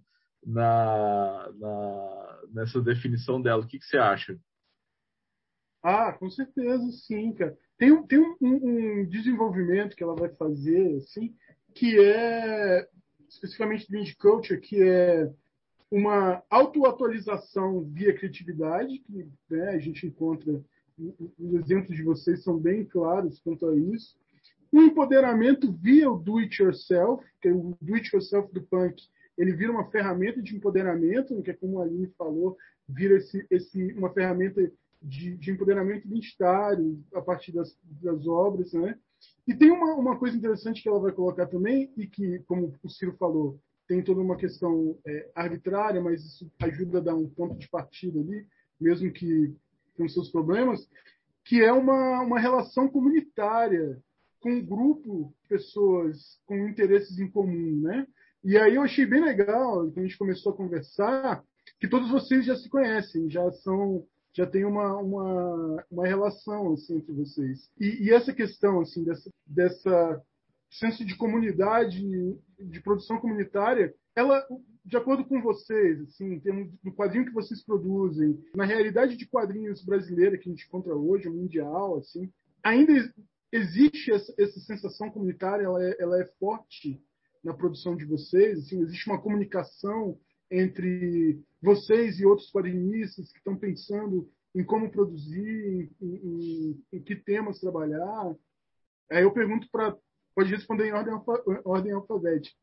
Não, não, agora vamos deixar caótico. Deixa cada um que quiser responder. Caótico. Caótico. Eu queria agora. passar essa bomba aí para os meus amigos. Beleza, eu tava pensando nisso essa semana, bicho. Como a, a, a cena uh, acredito que está ficando mais unida conforme o tempo passa. Quando eu entrei, eu sofri até hostilidade de alguns, alguns autores que eu curtia, porque não considerava meu quadrinho bom o suficiente, ou porque o desenho não era rebuscado o suficiente. Só que hoje eu sinto que eu consigo e que as pessoas ao meu redor conseguem fazer amizade com todo mundo dentro da cena, exceto algum, alguma uma, galera mais velha, assim, que que, que talvez seja muito fechado, que enfim. Mas a, a, felizmente eu acho que a nova geração é mais interconectada entre si. No entanto, aquela coisa que a gente estava falando do indie enquanto gênero e tal, e que o Lima trouxe a, esse pensamento do punk, na minha concepção, o, o punk é, é, ele pensa ele tem um pensamento muito mais político e, e, portanto muito mais coletivo, né? Quando eu imagino algo que esteja dentro dessa suposta estética indie, me, me parece que os autores e as obras talvez sejam até um pouco um pouco alienadas, talvez muito individualistas. Não sei o que vocês acham disso, mas é talvez esse elemento da, da coletividade me parece me parece um pouco ausente. Acho que no paradigma político que a gente está e aqui no Brasil, né, a coisa muda um pouco de figura. Acho que todo mundo está com uma certa necessidade de se unir em prol de uma causa ou, ou de, de, um, de um pensamento político. E, e, fico feliz que as coisas tenham mudado desde, desde que eu comecei. É, acho que está bem mais fácil você, você integrar todo mundo e tal hoje em dia. Eu queria complementar, eu acho que eu concordo com, com o Felipe, eu, eu acho, eu, eu sinto muito isso, e isso é uma coisa que eu acho muito legal aqui, quando eu comecei a fazer quadrinhos, tá, eu fui fazer um, um curso na, na, Escócia, né, um mestrado em quadrinhos, e a gente tinha um estúdio onde eu ficava lá com mais alguns quadrinistas e cada um com sua mesa desenhando, mas a gente trocava ideia, um via coisa do outro, assim, e era muito legal. Isso ajudava muito no, no, no desenvolvimento do, do, trampo de cada um e, e dava um sentimento de comunidade mesmo. Aqui eu sempre eu ainda tenho a vontade de fazer alguma coisa assim mais próxima, até ter um lugar para o pessoal se encontrar, desenhar, tal. Um projeto que eu tenho há um tempo. A pandemia, é, isso ficou impossível por enquanto, mas é uma coisa que um dia eu gostaria que rolasse. Mas eu acho que tem tem esse senso de comunidade, sim. Eu eu cheguei aqui é, depois, né, do que o do, do Felipe ter começado, tal. Tem um pessoal, fiz muitas amizades e tem um pessoal que é próximo que eu eu mostro minhas coisas e, e apesar de não, não ser tão presencial, ainda mais agora, isso sem dúvida é uma coisa que está crescendo assim. E cada vez tem tem mais gente assim que que entra para esse círculo, digamos. É, eu, eu acho muito legal. E comentando o negócio do do indie versus o punk, eu acho que isso é um, é um ponto interessante. Mas eu, eu, eu não diria tanto que o, que o indie do que a gente pensa no indie rock tal, que começou a ficar popular no final dos anos 80, começo dos anos 90 tal. Eu acho que ele ainda era bem político, mas ele tinha uma, uma questão do do cinismo que, que começou a, a gerar na, gera, na geração X tal. E, e, então você pega tipo o, o, o Pavement, ele é uma banda que, que ele é bem irônica, bem cínica, assim, não, mas, mas as letras deles, apesar de algumas não fazerem muito sentido, você vê que eles têm coisas que eles estão dizendo. O próprio Radiohead, tal, que é super engajado com um monte de coisa. É, mas eles não se conversam tanto, realmente. Eu acho porque tinha esse, esse, esse meio que cinismo que, que, que começou a, a, a, reinar. Mas acho que a, a questão política estava lá ainda de uma forma diferente. O próprio Smith tal, você tem lá música contra Margaret, Thatcher. Tinha, tinha uma questão grande disso, só que de uma outra maneira. Não, assim, eu só fico pensando questão, pensando no Brasil, da galera querer se concentrar em São Paulo, dessa questão estrutural, econômica, enfim, é, que eu fico muito feliz de ver vários coletivos do, do, do norte, do nordeste, indo contra isso, porque, querendo ou não, a gente tem uma centralização muito grande. Eu não sou de São Paulo, eu vim morar aqui justamente para encontrar as pessoas e, e fazer contatos, fazer amizades e me profissionalizar nos quadrinhos. Mas por muito tempo pareceu uma necessidade grande estar fisicamente em São Paulo e a pandemia ajudou a ver isso também de outras formas, assim. E eu vejo que esse lance da comunidade ajuda justamente por fazer quadrinhos, principalmente se você é independente, ser algo mais solitário ainda, né? E é, é importante você ter referência, você saber, de, a partir da leitura de quem você confia, você saber para onde seu trabalho está indo, né? Antes dele ser publicado. E mas ainda dá para ver o que é natural, que dentro dessa comunidade maior, alguns grupos vão se formando, porque pode ser um grupo pequeno assim, mas tem, tem bastante quadrinista, né, no Brasil. Então, é natural que alguns subgrupos se formem depois, né? Voltando a essa questão do, do punk que o Marcos colocou, é, acho que às vezes as bandas elas ficam nesse limiar, né? Tem sempre o paradoxo do R.E.M., né? Que eu acho que é a banda que a gente mais acha que é, é, é mais estranha, porque ela começa com uma banda indie de Athens, né? Uma, uma meca indie ali nos Estados Unidos e tal. Tem um, anos 80, inclusive com um discurso muito politizado, né? E tal. Depois vira uma mega banda, né? A maior banda do mundo, em certo momento, nos anos 90, era o R.E.M., até fui, eu até vi aquele histórico show deles no Rock in Rio 2001 e tal que acho que você viu também, né, Lima? Você também estava lá, né? Estava lá, eu estava lá na excursão dos góticos. Na excursão dos góticos, é, cara. Catarse, que foi quando tocaram Losing My Religion. Que, assim, catarse é a palavra mais clichê possível para um show, né? Assim, mas, assim, não tem nenhuma outra para definir o que foi aquele momento lá, né? Mas aí viu, seja, uma banda mega mainstream e tal, assim, né? Que, é, tipo, tão mainstream quanto é o Coldplay hoje em dia. Seria a mesma coisa que falar que o Coldplay é indie, né? Mas é, essa coisa que vocês estão colocando, né, eu acho que no final das contas está tá muito ligado a uma das definições que o Lima colocou, que é essa do pendere, né, do independente está ligado à palavra pendere, que é de você se pendurar em alguma coisa, né, o que é independere é você se des, despendurar de alguma coisa, né. Então a pergunta que a gente faz para vocês é assim: do que que o quadrinho de vocês se desamarra de alguma coisa, assim, né? Como que ele se desamarra? Por isso, para a gente colocar uma coisa bem aberta mesmo, para vocês tentarem pensar qual que é a, a, via de escape do quadrinho de cada um de vocês. E aí a gente faz caótico, cada um pode responder aí. Cara, eu é, eu acho que para mim tem muito a ver com estereótipos visuais assim de personagens principalmente de mulheres. Eu acho que para mim a, a, primeira desamarra, essa palavra existe, não sei. Primeira amarra que cai é, seria essa vontade que, que o quadrinho independente pode resolver, assim, essa vontade de desenhar mulheres gordas, mulheres com pelos, mulheres, enfim, mil corpos, e não só mulheres, mas pessoas não binárias, enfim, etc. Eu acho importante falar disso, comentando que não precisa ser algo, não precisa ser necessariamente uma militância, sabe o que eu quero dizer? Que a galera tem muita preguiça de quando a gente fala sobre visibilidade e, e todas essas possibilidades que o quadrinho independente permite, mas isso pode estar muito bem entrelaçado na ficção que você está construindo não é assim, cartilha, sabe?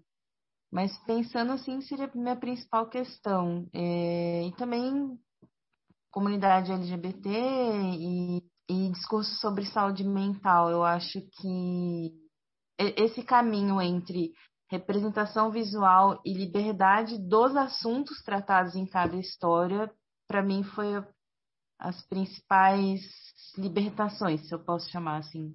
É, só, só fazendo um, um, um, comentário assim sobre. Porque eu acho que os quadrinhos da Aline são, são sensacionais, justamente porque ela consegue falar tudo isso que ela está dizendo aí, é, plasmando tudo na linguagem. Né? Essa coisa da linguagem é muito importante, na minha opinião, assim, na leitura que eu faço dos quadrinhos dela, né?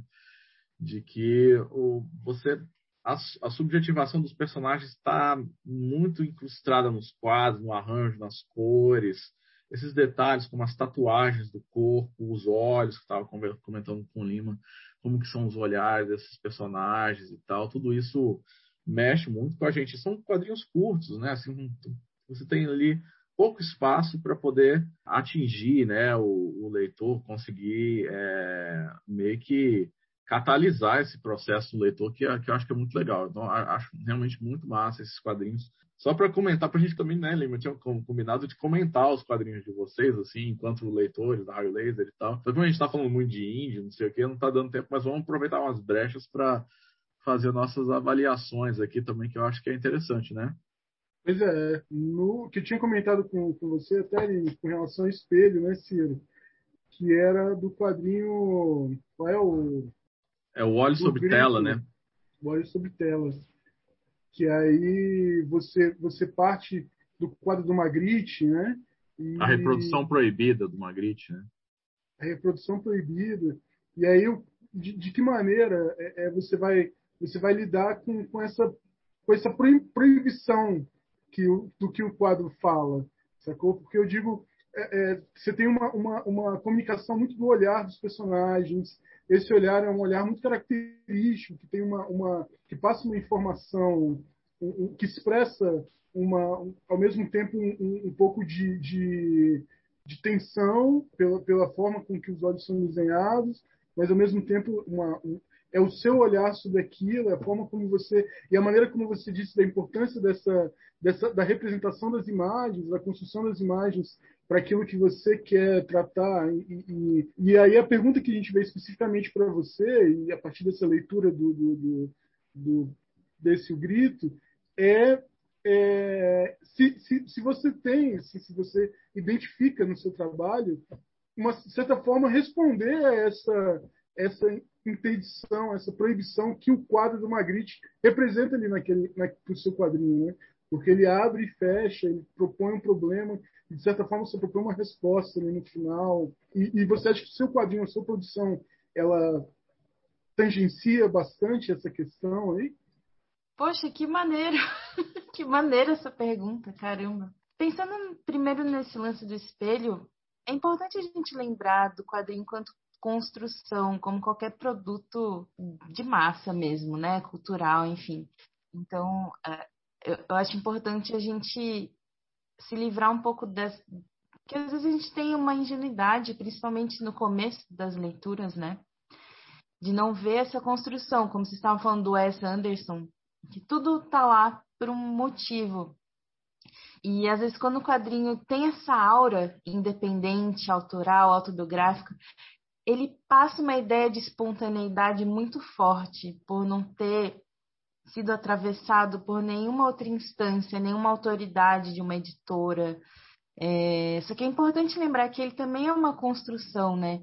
E eu, eu acho legal a gente, enquanto autor, brincar com isso. Então, eu acho que, de certa forma, esse espelho que reflete o que a gente quer, é, ele é uma ferramenta muito importante de teste mesmo, de experimentação, já que você está lá uh, desde o começo trabalhando em todas as partes desse projeto, né? E para a pergunta que você fez em relação ao quadro do Magritte, eu acho que, nossa, isso seria, não sei, um projeto de vida, assim. Elaborar um trabalho que responda a essa proibição, né? Mas eu acho interessante, eu quis tratar do Magritte nesse o grito justamente por ele trazer essa aura de seriedade ao mesmo tempo brincar com essa traição das imagens, né? É, é, o, o clichêzão dele com isso não é um cachimbo, né? Justamente isso, você está olhando para uma página de quadrinhos e o que está lá não é o que você está achando que está lá. Então, eu acho que o meu trabalho ainda pode ser mais maduro e pode evoluir para, não sei, poder dialogar melhor com essa questão. Eu acho que esse, esse próximo quadrinho que eu estou trabalhando, ele vai ter em torno de 200 páginas.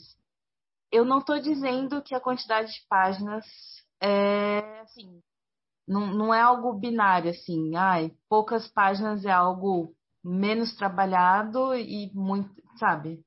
Como o Ciro comentou, menos páginas faz a gente condensar várias questões. Mas eu espero, é, em histórias mais longas, poder trabalhar essa questão de alguma forma. Desculpa, eu não sei se eu respondi a sua pergunta. Lima fez uma pergunta muito difícil, né, Lima? Tipo, ela vai ter que escrever o doutorado sobre isso, né? Não, mas ficou, ficou ótimo. E, pô, um quadrinho de 200 páginas da Aline Zuvi é o que todos estão precisando, né? É o que o quadrinho brasileiro necessita desse, dessa obra. Né? É eu, eu acho... Aline, eu, porque eu acho que, de certa forma, assim, geralmente quadrinistas que são muito cientes da forma, né? E aí até uma coisa que é legal de Felipe tá trabalhando com essa que tem a forma como tema do próximo do quadrinho que ele está trabalhando agora, né? Que o Magritte ele, ele dialoga bastante com, com essa mentalidade da forma, né? Então é, é uhum. é curioso você ter um Magritte pela, pela forma que você quadriniza, que, que tem uma, uma que é bastante ciente, né, do, do que está fazendo, sabe? E aí é por isso que eu, que eu ia perguntar se você identificava essa questão, mas para mim foi super respondido. Desculpa você perguntar. Ah, é, não, só para retomar aqui, para passar para o Marcos e para o Felipe, a pergunta que a gente tinha feito lá atrás, que era do que que os quadrinhos de vocês se desamarram, né? Assim, como é? Então, vamos lá. Cara, então, estou pensando é, há uns minutos já no, no, como é que eu vou responder isso, porque uh, o que eu o que eu acho que faz mais sentido responder parece um, um troço talvez muito prepotente, talvez, mas assim, eu acho que os trabalhos que eu tenho feito e o que eu vejo de semelhança em todos eles, desde desde o granizo lá na, na Ugra Press, é uma tentativa de, de quebrar com essa noção de racionalidade como ferramenta para entender o mundo. Porém, quando eu falo isso, parece que meu quadrinho deve ser super experimental e tudo mais. Na verdade, ele é um quadrinho mega careta, né? É, em, em, dada medida, eu até uso alguns princípios do Robert McKee e de outros caras assim para é, construir a, a, psicologia dos personagens e tudo mais.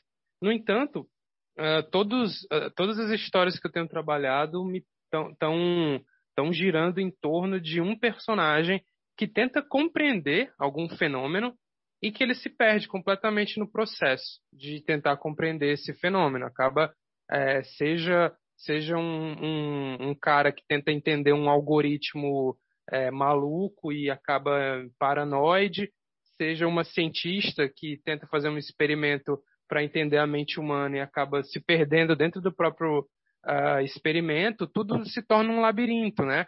Talvez, assim, e de novo, acho que eu tô sendo prepotente pra caralho falando isso, mas talvez lembre um pouco o, o que o Thomas Pynchon faz, de, algum, de alguma forma, em, em termos de, de objetivo, né? E, e por que isso? Porque, assim, acho que depois de 2018, minha, eh, minha concepção de mundo mudou muito, né? Eu era um cara que eu me, me considerava liberal, iluminista, e tudo mais. Aí, de repente, fake news, terra plana, sei lá o quê. Então, uh, todo, toda essa minha uh, ideia de tentar racionalizar o mundo vai por água abaixo, né? E aí você pode colocar no, no balaio, assim, da, das coisas que, que podem ter me influenciado algo do, do Nietzsche, algo de, de uns caras assim, que, de novo, talvez sou prepotente, mas uh, é a verdade. E e acaba que uh, é uma forma de dizer também como, como, como a gente falha, né? Tentando, tentando entender esses fenômenos simplesmente na base da razão, porque no frigir dos ovos, o que, o que conta são os afetos, né? A política é muito mais de afetos do que levadas pelas emoções, pelos. Então, uh, enfim, é, é, algo que eu tenho visto muito no, nos meus quadrinhos, e não à toa eles estão ficando cada vez mais fantásticos. Estão, estão tendo cada vez mais elementos supranaturais, digamos assim, né? De, de coisas que acontecem. Nesse sentido, acho que o Aleph do Borges é uma, uma grande inspiração para mim, né? O conto, né? É, sobre esse cara que, que, que vai tentar é, lembrar, mas aí acaba que ele entra dentro desse ponto infinito onde ele incorpora toda, todo o tempo humano e e meio que se perde dentro disso, mas tem uma poesia também. Enfim, acho que é mais ou menos isso que, que meu quadrinho tenta se desgarrar, né? Tenta se independer. É, uma coisa que eu estava lendo os seus últimos quadrinhos aí, Felipe, assim, que estão realmente tomando um caminho muito interessante, né? É, que é, eu, eu, eu, tenho essa coisa do Borges que eu acho legal, eu acho que tem uma coisa meio do Edgar Allan Poe também, que é de trazer uma, uma espécie de uma, uma matematização de um contexto, ou seja, uma, uma situação que vai ser racionalizada de uma maneira, acho que muitas vezes quase irônica da sua parte, né? Pelo menos a interpretação que eu faço, para chegar num um final inconclusivo, assim, num final ambíguo, né? Bastante aberto, em que o dilema existencial se demonstra como não resolvível, né? Como por exemplo aquela questão do da o que é a arte no Rubik, né? Assim, da obsessão do artista, das artistas lá que você coloca, né? ou nessa da cientista que está nessa primeira história do Filosofia da Forma, né, que eu já recebi também, porque eu, eu, eu colaborei lá com o Catarse, aí já, você já mandou uma prévia, né? E eu dei uma lida lá que é, que é bem interessante também, que no final a, a personagem ela tem uma espécie também de, de epifania na, na autoanulação, então você não sabe exatamente o que aconteceu. Isso tem muito Tá, é, ou então naquela do, do, da história do menino que é consumido por uns vermes, o quadrinista que ele é consumido por uns vermes que torna ele um ser funcional, né? Então são meio que metáforas que se desenvolvem em histórias narrativas bem assim diretas, você entende os, os as ações, os atos, né? Você está falando do Robert McKee e tudo mais. Só que no final das contas eles não deixam de ser alegorias, né? É, então assim a pergunta individual que a gente tinha feito para você, né? era assim. Né? Só para repetir aqui, suas histórias trabalham de maneira bem calculada e até cerebral ambiguidades éticas, existencialistas, que muitas vezes são deixadas em aberto. Isso vem naturalmente ou é algo deliberado na própria maneira com que você cria as histórias? Isso conjuga história e imagem no mesmo processo racional? O seu desenho ele tem uma influência da linha clara e tal, um foco no personagem, né? Ele expressa uma certa intencionalidade de ser claro, uh, objetivo e racional. Mas a história em si, ela, ela é mais do que isso. Né? Então, isso é uma intenção sua? Como é que você trabalha essas ideias? Exatamente, eu acho que meu trabalho é totalmente contraditório o que eu estou fazendo. É, meu trabalho é totalmente contraditório, tanto nas influências que eu estou trazendo, porque eu estou mesclando elas. Tu falou do Alan Poe, um dia eu mandei uma, uma mensagem pra Aline e falando que eu acho uma merda o Edgar Allan Poe. Tô desgraçado. Porque eu acho muito chato. É, olha ele! Olha ele! Eu tava lendo um livro dele pra um. Pô, cara, que isso? Literatura e tava achando um porre. Sai! Sai! Sai! Sai! Mas. Mas acho que tem muito a ver com a linguagem do cara. Mas né? veja Mas... bem, você estava lendo o cara. De alguma forma isso daí entrou lá Ou não, né? Tem uma influência muito grande dentro do campo do horror, que é um campo que me chama muita atenção. Então não tem muito como fugir. Mas é, é exatamente isso, Ciro. É, acaba, acabou se tornando intencional. Eu acho que, na verdade, foi uma mistureba de muitas coisas que eu estava gostando. E em dado momento eu percebi que gerava esse efeito. Gerava esse efeito de, de como eu posso colocar, de confusão bem organizada, né? De uma espécie de breu iluminado. Caralho! Ao mesmo tempo, o desenho tem uma clareza, né? Não tem nenhuma. Uh, tem pouca experimentação no, em uso de grid, né? É uma, uma coisa que chega a ser até, até meio a ser careta, mas ao mesmo tempo está falando de um campo que, que acho que para o ouvinte deve até ser confuso, né? Fica um pouco abstrata a discussão. No fim, ele não vai saber do que se trata os quadrinhos, mas é, é um pouco isso. É um pouco essa essa essa contradição, né? Tem um filme que eu gosto muito, que eu acho ele muito contraditório, que é o Holocausto Canibal, lá do Rogério Deodato. É um filme que condena a violência ao mesmo tempo que é um filme extremamente violento. É um filme que condena a espetacularização ao mesmo tempo que ele é hiper é, espetacularizado. Então, eu, eu gosto dessas, dessas hipocrisias, desses campos meio contraditórios da, que, as, que as obras vão, vão circular, e acho que, é, sim, é intencional. Se tornou intencional. Quando eu percebi isso, acho que eu cooptei esse, esse, essa, essa intuição, assim, de como fazer dessa forma. Você identificou o rigor do método, né, cara? Chegou ao método, a medida, né, da, da, da arte. Você tá virando seus personagens. Toma cuidado para não virar os seus personagens. Estes hipsters me deixam muito confuso, mas não há problema. Deixe a sua opinião no raiolaser.net e também confira muitos outros assuntos relacionados a quadrinhos e todo esse tipo de cultura louca, meu amigo. Vai lá. É, e você, Marcos, qual é onde que o seu quadrinho se desamarra? É, eu acho que minha resposta vai ser bem menos conceitual do que dos, dos meus dois colegas. É, é, eu acho que a principal coisa para mim nessa questão de desamarrar, de desprender, são questões mercadológicas. Então, é, quando eu comecei a, a, fazer quadrinho, ainda era muito inseguro, ainda sou, mas eu era mais inseguro tal. Então, eu, eu, eu tinha um pouco disso, tipo, ah, se eu pedir para alguém publicar isso aqui, o pessoal vai rir na minha cara, mas eu quero que, que exista. Então, eu vou publicar eu mesmo. E comecei a fazer. E aí isso foi tomando uma outra coisa também, vem das liberdades que eu tenho com isso. Então, se eu for tentar lançar para uma editora, por mais que eles vão vender para pouca gente, assim, para 3 mil pessoas, talvez eu não consiga atingir esse tipo de público com as coisas que me interessam e, e, e tal. É, é, talvez eu tivesse que esperar evoluir mais o desenho, né, desenhar por mais anos, porque eu comecei a desenhar bem tardiamente, assim, né, foi meio que eu decidi que ia fazer quadrinhos e falei, então tem que aprender a desenhar. E comecei a desenhar. Isso já foi em 2015, assim. É, mas eu não queria ficar esperando tanto tempo, então vamos fazer.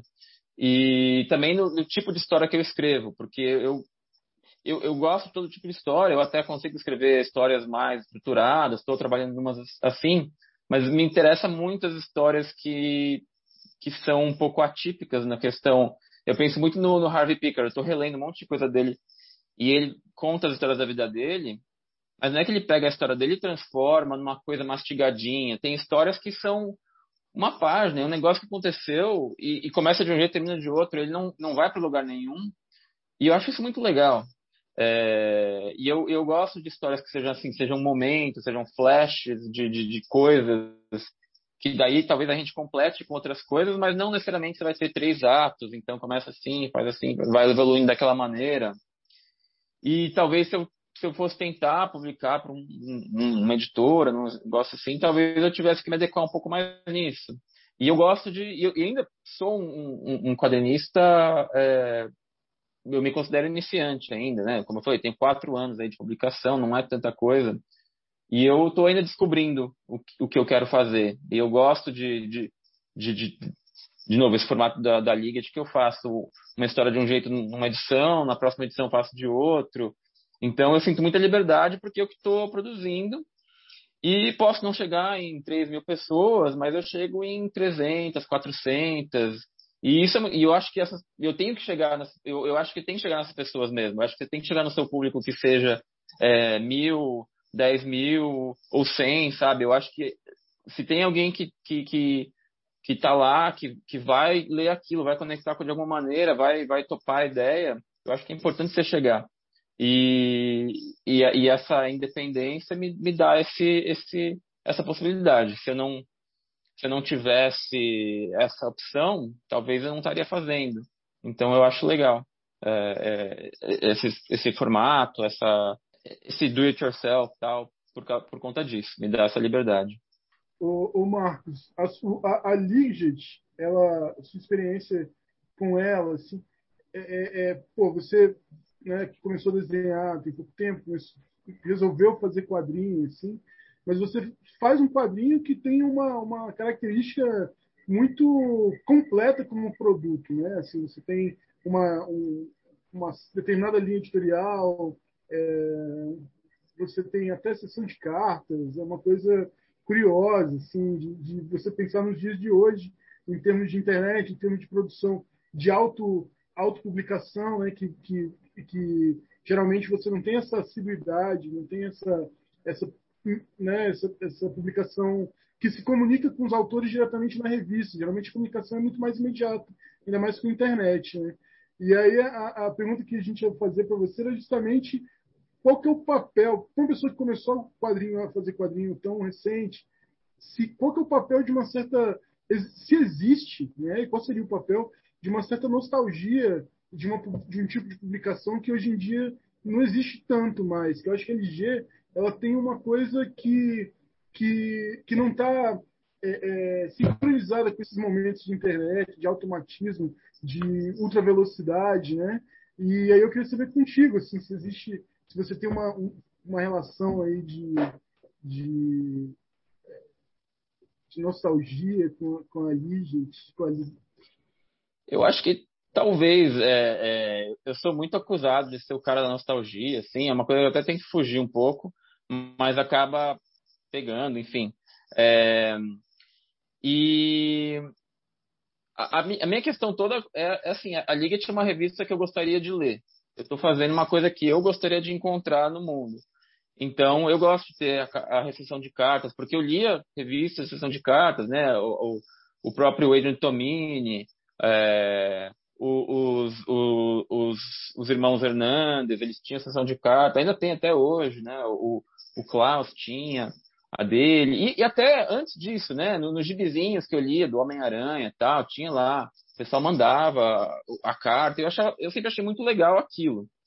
É, a internet é muito massa também, eu recebo um feedback instantâneo, é legal, mas eu, eu, eu gosto, tanto como leitor ou, e, e, como autor, eu gosto de ter a carta da pessoa impressa lá, porque aquilo é uma coisa que vai para outras pessoas.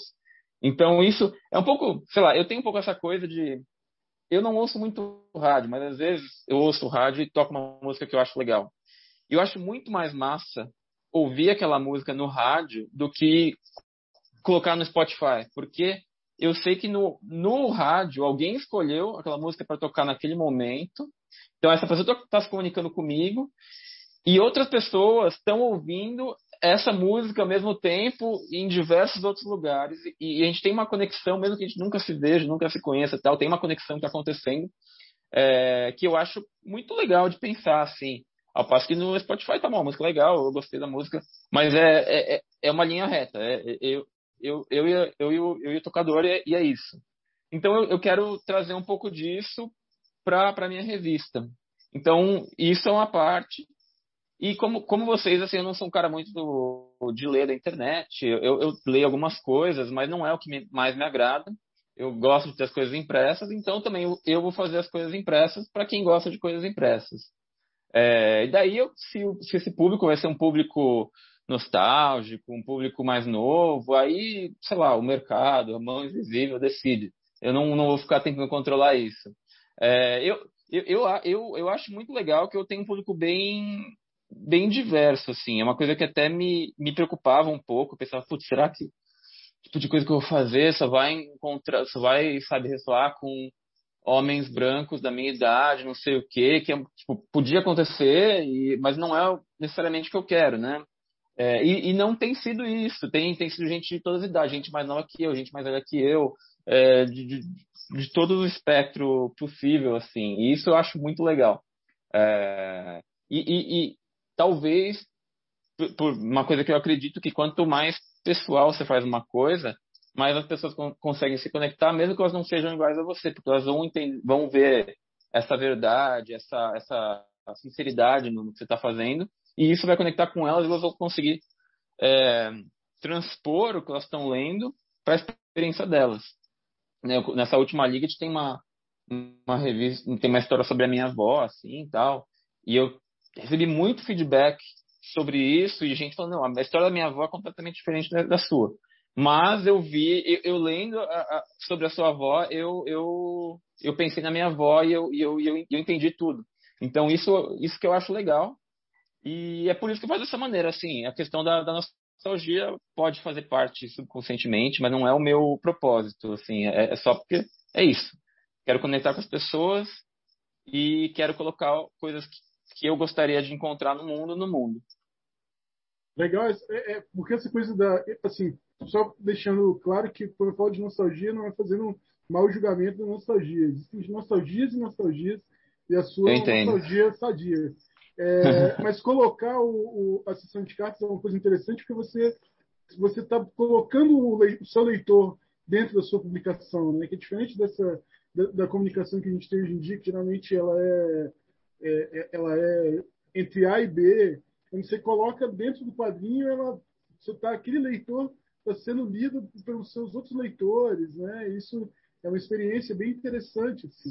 Eles acabam publicando também, né? Acabam participando da publicação. É meio que nem tem, tem um, um, um, um filme de, de, de, um show dos Beast Boys que chama Man I Shot That, que eles fizeram com filmagens da plateia e editaram aquilo.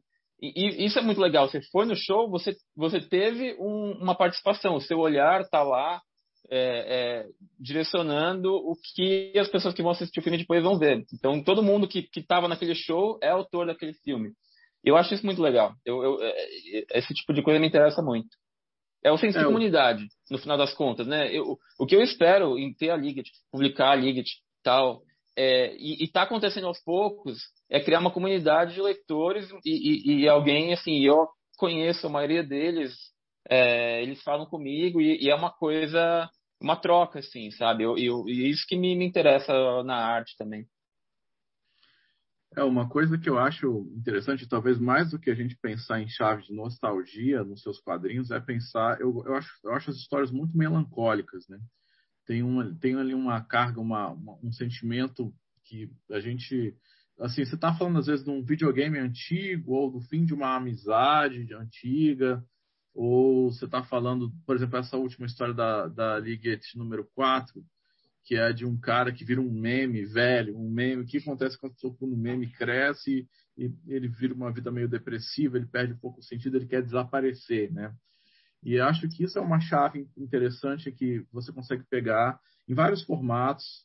Então, por exemplo, essa, até mesmo nessa última história que você fez sobre os é, as mídias físicas, né? Assim, uma coisa assim de como preservar a memória, ou então por que, que é importante colecionar algumas coisas, por que, que isso é interessante, por isso que isso traz uma carga existencial, um, um sentido de ser e de, e de viver e tal mais do que o mundo simplesmente dos, dos arquivos digitais e tudo mais, que é uma história muito interessante, que é quase um ensaio que você faz, muito letreiro, né? E aí você vai ilustrando com algumas diferenças, criando um contraste ali entre a imagem. E outras, por exemplo, uma, uma história muito bonita que você fez nessa última também, que é de um cara que tem uma amizade com um gato. Ali, ali você já faz uma narrativa mais, digamos, mais direta no quadrinho, assim, não é, não, não é, não é tão é, não, não, é tão explicativa assim, né? Assim, não é tão discursiva, né?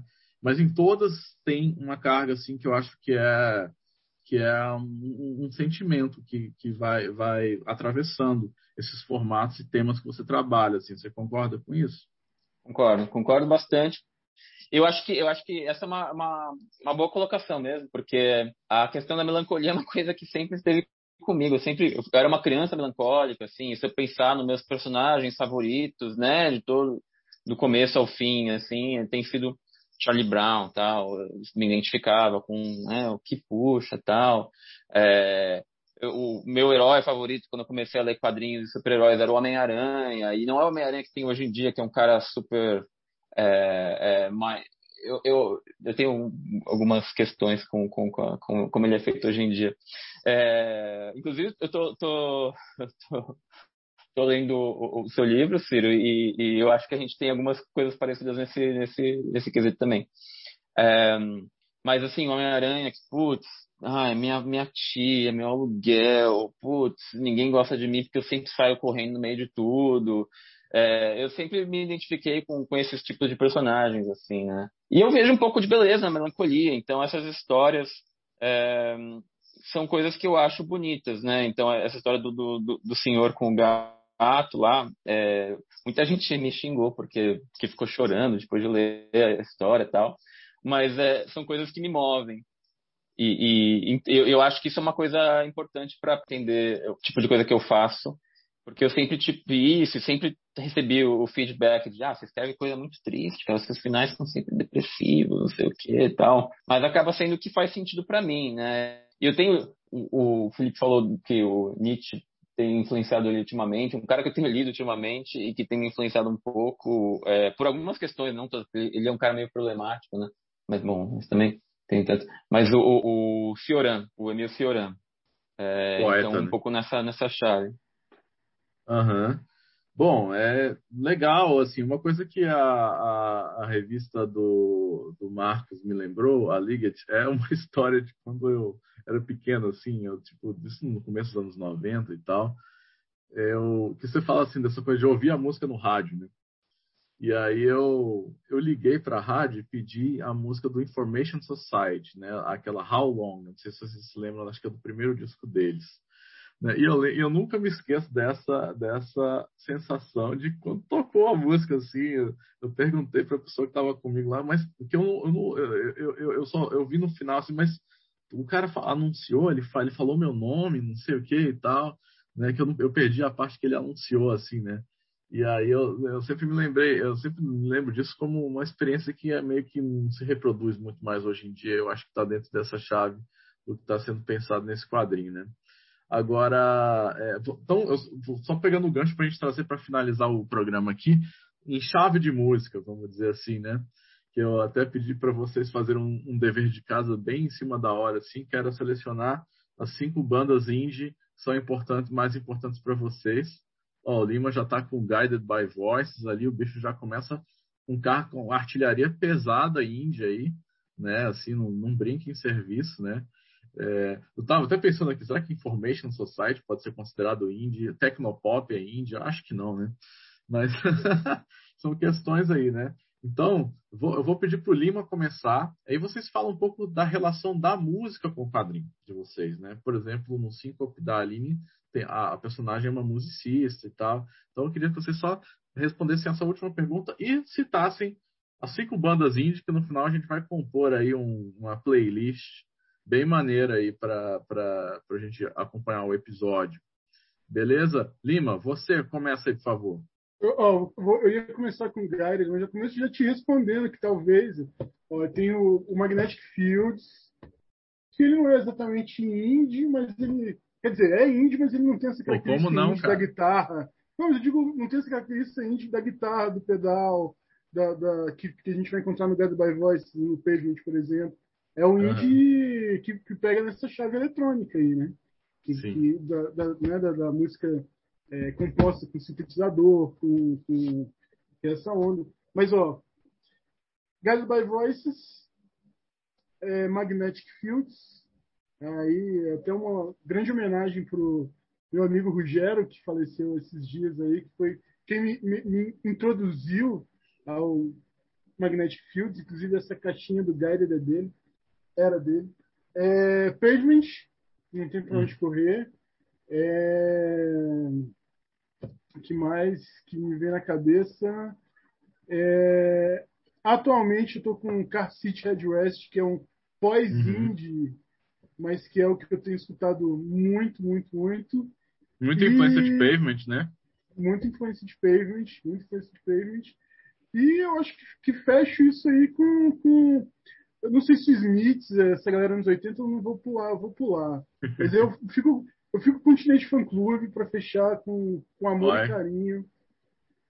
Essa é minha, minha quinta essência indie. Ó, o Lima chegou arrebentando com as bandas aí seminais, muito boas e tal, e também não óbvias, né? Isso é legal. Né? Vamos ser criativos aí, pessoal. Vamos agora pelo ordem alfabética para a gente ir encerrando. E aí, depois que vocês concluírem, vocês podem também fazer o jabá de vocês, o que, que vocês estão planejando aí e tal, né? O que está para ser lançado, etc.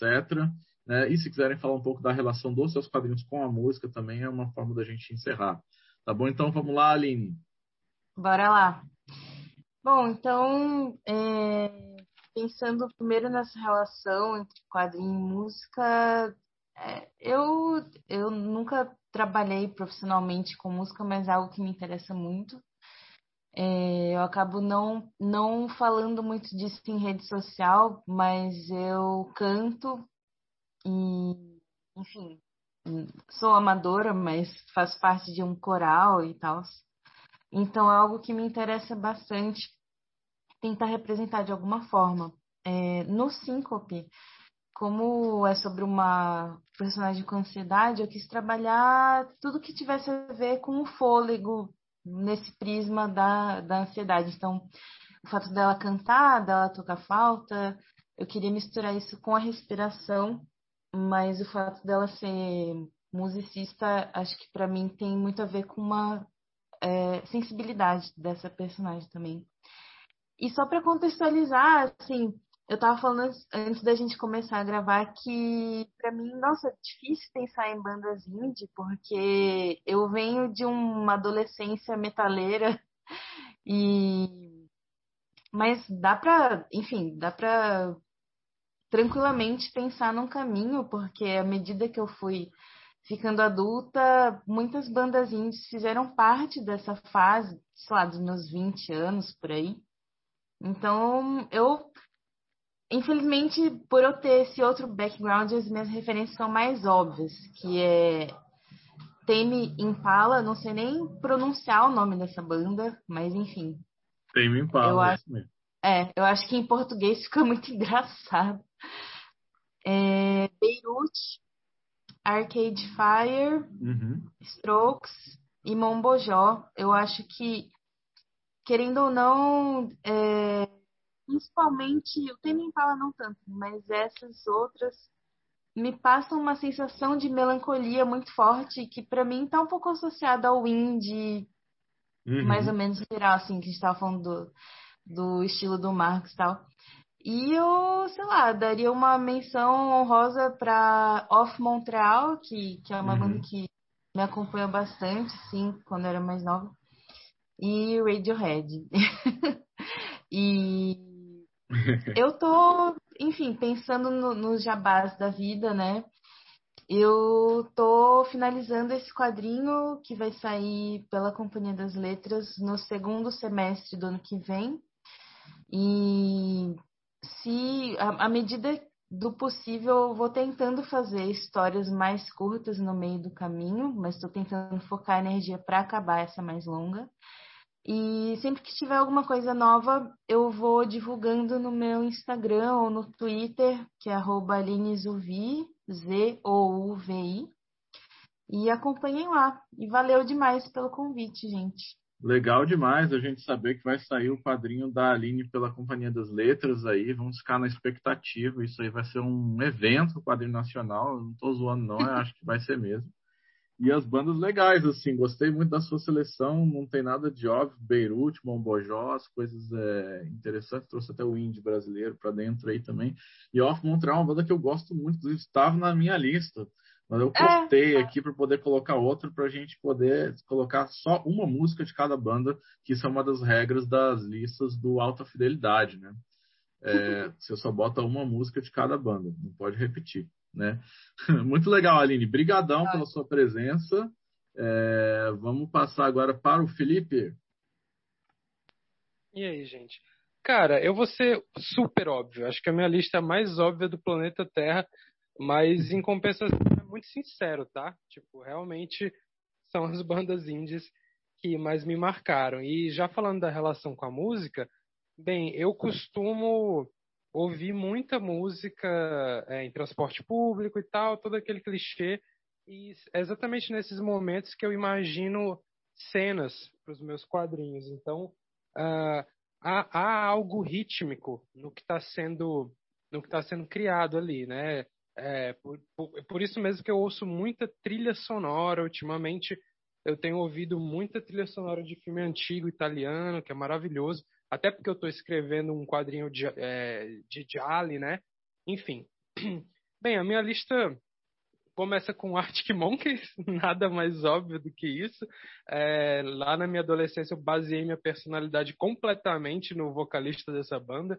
Eu queria ser esse cara, e, mas olhando em, em retrospecto, eu acho que eles têm uma composição um tanto teatral do teatral não cinematográfica do, dos discos deles né? Todos os discos dele deles parece que acompanham uma mudança completa da banda tanto no visual é, quanto também na atitude né? Então você tem o começo que eles fazem essa, essa música adolescente e tudo parece meio que um filme indie mesmo mas depois eles fazem é, dois álbuns seguidos que flertam com com a estética do terror, né? Uh, era o, o, segundo álbum deles, principalmente, né? O, o, o, terceiro também, o Humbug, mas um pouco. Então, é algo que me bate, assim, justamente porque sou, sou fã do gênero, né? Então, é, e percebendo isso ao passar do tempo foi, foi massa para aumentar a identificação. É, eu tinha uma banda cover de Strokes na, na faculdade. A gente tocava nas festinhas e tal. Então, é, uma, é um tipo de música que bate muito em mim. É, eles já têm essa coisa meio nostálgica de, na, na composição, no, no na, na, coisa, é, no, nos timbres que eles usam, tudo são muito nostálgico. E ainda é mais nostálgico para mim porque eu tocava com os meus amigos e, e tudo mais.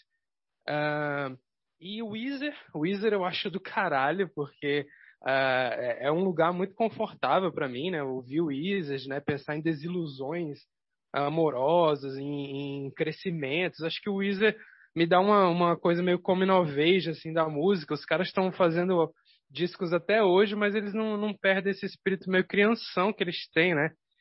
E Radiohead também, acho que dessas aí talvez seja a que é mais mais conceitual, né? Talvez mais musicalmente ambiciosa. Tem uns caras muito fodas. É, o Johnny Greenwood fazendo trilha pro Paul Thomas Anderson, isso é muito foda. E, e, tem essa coisa meio transcendental, assim, do vocal do Tom York, que eu acho muito massa, uma coisa meio etérea, né? Principalmente no, no disco do Kid A. E, cara, tinha que ter uma última, né? Mas eu tô muito em dúvida no que eu vou colocar aqui.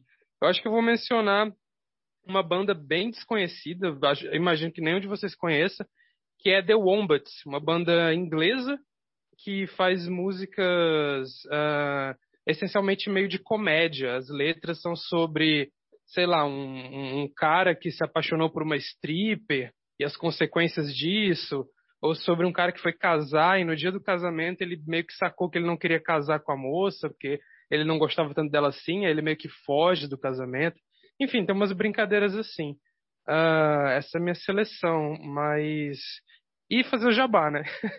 eu estou fazendo agora o Filosofia da Forma, é meu novo gibi, ele é uma, um livro de contos, né? Vamos colocar assim, né? Um, quadro, um quadrinho que reúne histórias curtas, talvez parecido no form, do, do formato do Intrusos, do Adrian Tomini, para citar um cara índia aqui.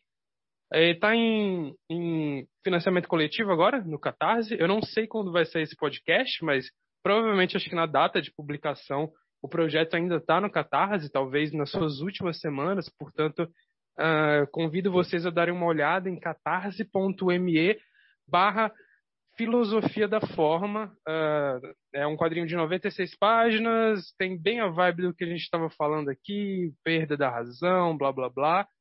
Em contrapartida a isso, eu estou escrevendo outros dois quadrinhos, um para uma editora grande e um independente, né? Eu pretendo transformar esse negócio de fratura, de um, transformar isso num selo de, de publica, autopublicação, mas também vou publicar coisas com editoras. E vira e mexe, assim, quando dá, eu coloco tirinhas no meu Instagram. Então vocês podem seguir lá felipe.prt. Eu também tenho um podcast de, de cinema de terror chamado Miolos, que a gente toda semana fala sobre um filme do Satanás. E é isso. Muito bom, Felipe. Foi nos, ali no, no na, na, Trindade Índia ali, né? Assim, Weezer, Arctic Monkeys, Radiohead e tal. Foi direto ao ponto, sem muita embromação. The Wombats eu até já tinha ouvido falar, mas nunca ouvi. Boa dica, viu? Depois eu vou pedir para vocês me indicarem uma música de cada um. Algumas bandas foram repetidas, aí eu passo para vocês o que que o que, cada um vai me indicar, aí vocês me indicam. Mas assim, tentem não pegar assim a música mais óbvia de cada banda, né? Não vai pegar o Strokes, não vai botar Last Night para a gente tocar. Vamos tentar desviar um pouco dessa aí, porque aqui é raio laser, né? É, e aí, então, valeu, Felipe, bom demais, cara. Os seus produtos são muito legais, podcast, enfim, esses projetos todos são bem interessantes. É, desejo sucesso aí para todos vocês. E para encerrar, então, nosso amigo Marcos Cazê. E aí, Marcos? Opa! Então, a música é uma coisa que me inspira muito. É, e eu, eu, gosto muito de pensar na relação entre, entre quadrinhos e música. Inclusive, esse foi um, um, dos trabalhos que eu, que eu pesquisei no, no meu mestrado lá na, na Escócia, é, pensando em, em, comparar a estrutura de uma música pop, com, de músicas pop, né, na verdade, com quadrinhos. É, e nem sempre, quando estou fazendo um quadrinho, eu penso no, nesse ritmo, mas às vezes é um fator.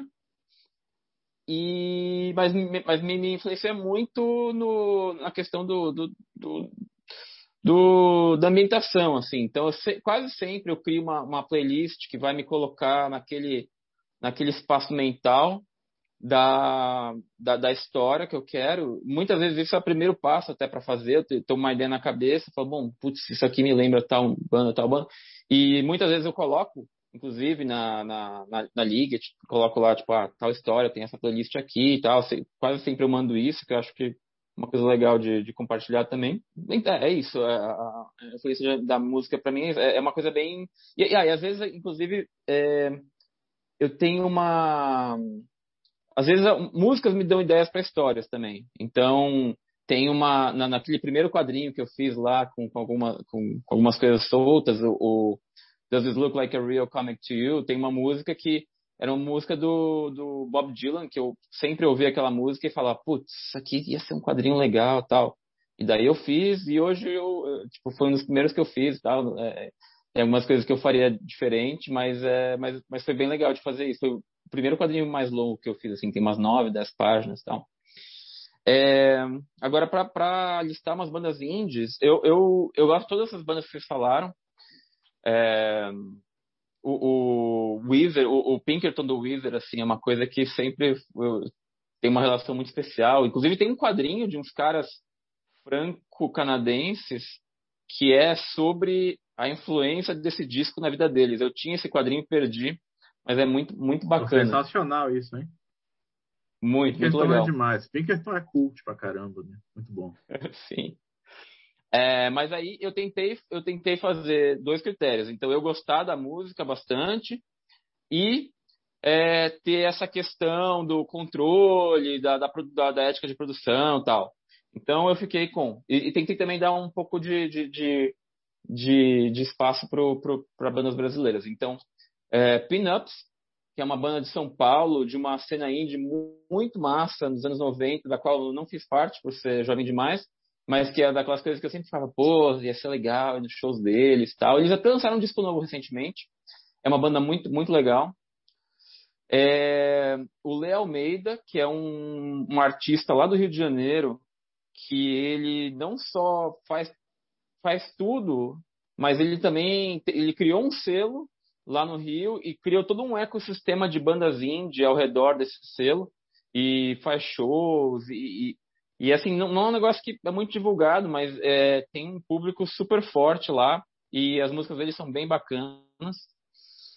É, o Bonifrate, do, que, que tem a banda Super Cordas também, mas ele tem uma produção toda dele muito massa. Inclusive, tem uma música, Lima, que, é, que talvez você conheça, que é Eu Não Vejo Teenage Fan Club nos Seus Olhos que eu acho linda, assim, e, e, é uma coisa maravilhosa você pensar nisso, né? Do é... Museu de Arte Moderna, Museu de Arte Sim, Moderna. Isso. O Bonifácio é excelente. Ele é muito legal. E... Lançou um disco novo agora, acabou de lançar um disco novo chamado Coriço, que é bem conceitual, muito denso, assim, muito Sim. Eu não ouvi todo ainda, eu ouvi umas coisas que ele lançou antes do disco, né, uns singles e tal, mas eu preciso sentar para ouvir o disco inteiro ainda. É, aí eu pensei no, no Super Chunk, que é uma banda que eu acho bem bacana, e tem bem essa estética de guitarras e tal, mas e além disso eles criaram a Merge Records, né, que lançou Magnetic Fields e todos uma, uma, série de outras coisas. Eles controlam essa, essa empresa deles até hoje, é um negócio que eles criaram, eles tocam até hoje e tal. Eu acho muito legal essa essa essa história deles. E por fim, o Radiohead, porque não, não pode ficar de fora, né? Todo mundo colocou, não, não vou ser o único. É, e por essa questão que eu, que eu citei mais cedo, né? De, de deles estarem numa grande gravadora e uma hora eles falarem, não, agora é só a gente, tá aqui o disco, baixa, paga o quanto você quiser, tal, tudo aquilo né, que, que, a gente, a gente lembra que foi um, um bafafá quando saiu. E eu até tentei pensar em outra banda para para não, não prejudicar a playlist, mas aí não, não deu tempo de, de, de, considerar tudo isso. É, bom, por fim, o jabazinho. É, bom, eu tenho aí o, selo Harvey, onde estou publicando a Liget, o catálogo da, da, de quadrinhos da, da Incompleta, até eu sair dela, tá, tá lá também. A gente tem o site www.seloharvey, Harvey com H, H-A-R-V-I.com. Tem lá o quadrinho da Aline. É, a gente está para lançar agora o quadrinho do João Begodói, que eu já falei. Vai ser na, na, na Feira Miolos, que vai acontecer no começo de novembro, online. E lá a gente vai anunciar algumas coisas novas também. Tem alguns quadrinhos de quadrinistas que eu sou fã, estou muito empolgado com isso. E tem um projeto aí que talvez, né, que eu e a Aline estamos conversando, vamos ver. Mas é, é uma coisa é, mais, mais para frente. Mas, mas, mas é, e, é, e é isso. E, e a Liga 5 acabou de sair, então acho que ela ainda está relativamente nova. E estou trabalhando na 6, já que ano que vem vai sair. Massa, massa demais. Bom, muitos projetos. É bom saber que esse programa serviu para anunciar muita coisa legal que vai vir aí desses quadrinistas que acho que estão aí entre os mais legais que a gente tem no Brasil hoje. Isso é bom que a gente esteja conversando com essa galera. É um prazer, foi um prazer receber vocês. Eu vou Gostei da lista do, do Marcos, que foi bastante original e também valorizou os indies nacionais também, que é bem, o que é bem legal. Eu tinha colocado o Super Cordas na minha lista, mas eu vou cortar ele, porque você já botou o Bonifrate, então uma, uma incompatibilidade ali do mesmo artista está no mesmo, então eu vou substituir por outra coisa aqui tá? Eu vou então colocar a minha, a minha listinha e aí depois a gente vai formar essa, essa, essa playlist aí. Tentem pensar nas músicas muito maneiras dessas bandas. Eu vou, eu vou instruir vocês. Aquelas pessoais que só vocês escutam assim. Né? É, tenta colocar uma motivação pessoal assim nessas escolhas dessas músicas particulares, tá? E aí, a minha lista eu coloquei algumas eu tentei botar as bandas de umas décadas diferentes. Eu começo lá com Husker Du, é, nos anos 80 ainda. Eu passo para o Dinosaur Jr., que é uma das bandas que eu mais gosto, né, que inclusive tem uma carreira contemporânea. Os bichos se reuniram no começo do ano 2000 de novo, depois de ficarem mais de uma década separados e lançaram discos que arrebentam, assim, né? Esses discos novos deles são muito bons. É, o Granddaddy, que é uma banda que anda meio esquecida e tal, mas é aqui né, tem, tem, tem, um certo parentesco caipira com o Radiohead, eu diria, né? Meio Califórnia caipira ali, é, em, em, relação ao, ao, a todo o teor britânico do Radiohead, né? Mas é, é também uma banda que eu gosto muito. É, eu ia botar, eu, eu achei que alguém ia selecionar o Pixies, né? Ninguém falou do Pixies, que é uma das grandes mecas indie e tal. Aí eu coloquei o Frank Black solo né? Frank Black solo começo dos anos 90 ali, especialmente o disco Teenager of the Year, que eu acho do caralho, um dos grandes discos indie dos anos 90. E por fim, uma banda mais contemporânea, ou nem tanto mais, a canadense Wolf Parade, que eu acho também uma das mais elaboradas, faz umas texturas musicais muito doidas, assim. É bem legal. É isso, acho que tá de bom tamanho. Nossa playlist aí vai ficar digna de ser ouvida pelo ouvinte da Raio Laser e pelo leitor desses quadrinistas aqui, né? Lima, Tá bom, podemos encerrar? Como é que é? Tá bom, eu queria dizer duas coisas. A primeira é que, curiosamente, eu esbarrei no clássico indie hoje e descobri que um dos expoentes do clássico indie é o guitarrista do Radiohead, né, que, que trabalha aí com música clássica, música para trilha sonora e tal. Então o nome dele estava lá ligado a esse clássico, indie clássico. E a segunda coisa, é só para terminar, eu vou, eu vou é, evocar o Exu Marcos Maciel, nosso colega de trabalho da Raio Laser, para dizer que, afinal, todos nós somos índios, porque todos nós somos brasileiros endividados. Né? Então, somos todos índios dentro desse conceito aí. Com essa pérola do humor marcônico, um grande piadista da Raio Laser, não esteve presente hoje aqui, nós vamos encerrar o programa de hoje. Obrigado a todo mundo que ouviu aí. É, nós somos Raio Laser, é, raiolaser.net. O Lasercast sai às, às segundas-feiras, a cada 15 dias. Nós estamos no Twitter, no Facebook, e no Instagram, segue a gente lá.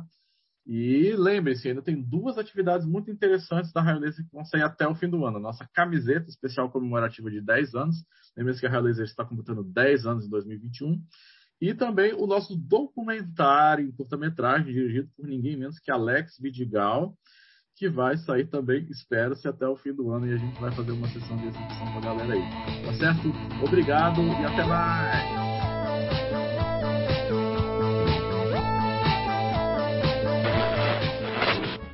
Raio Laser é Ciro Inácio Marcondes, Pedro Brant, Márcio Júnior, Marcos Maciel de Almeida, Dandara Palancoff, Bruno Porto, Lima Neto. Edição do Lasercast, Éder Freire e Gustavo Trevisoli.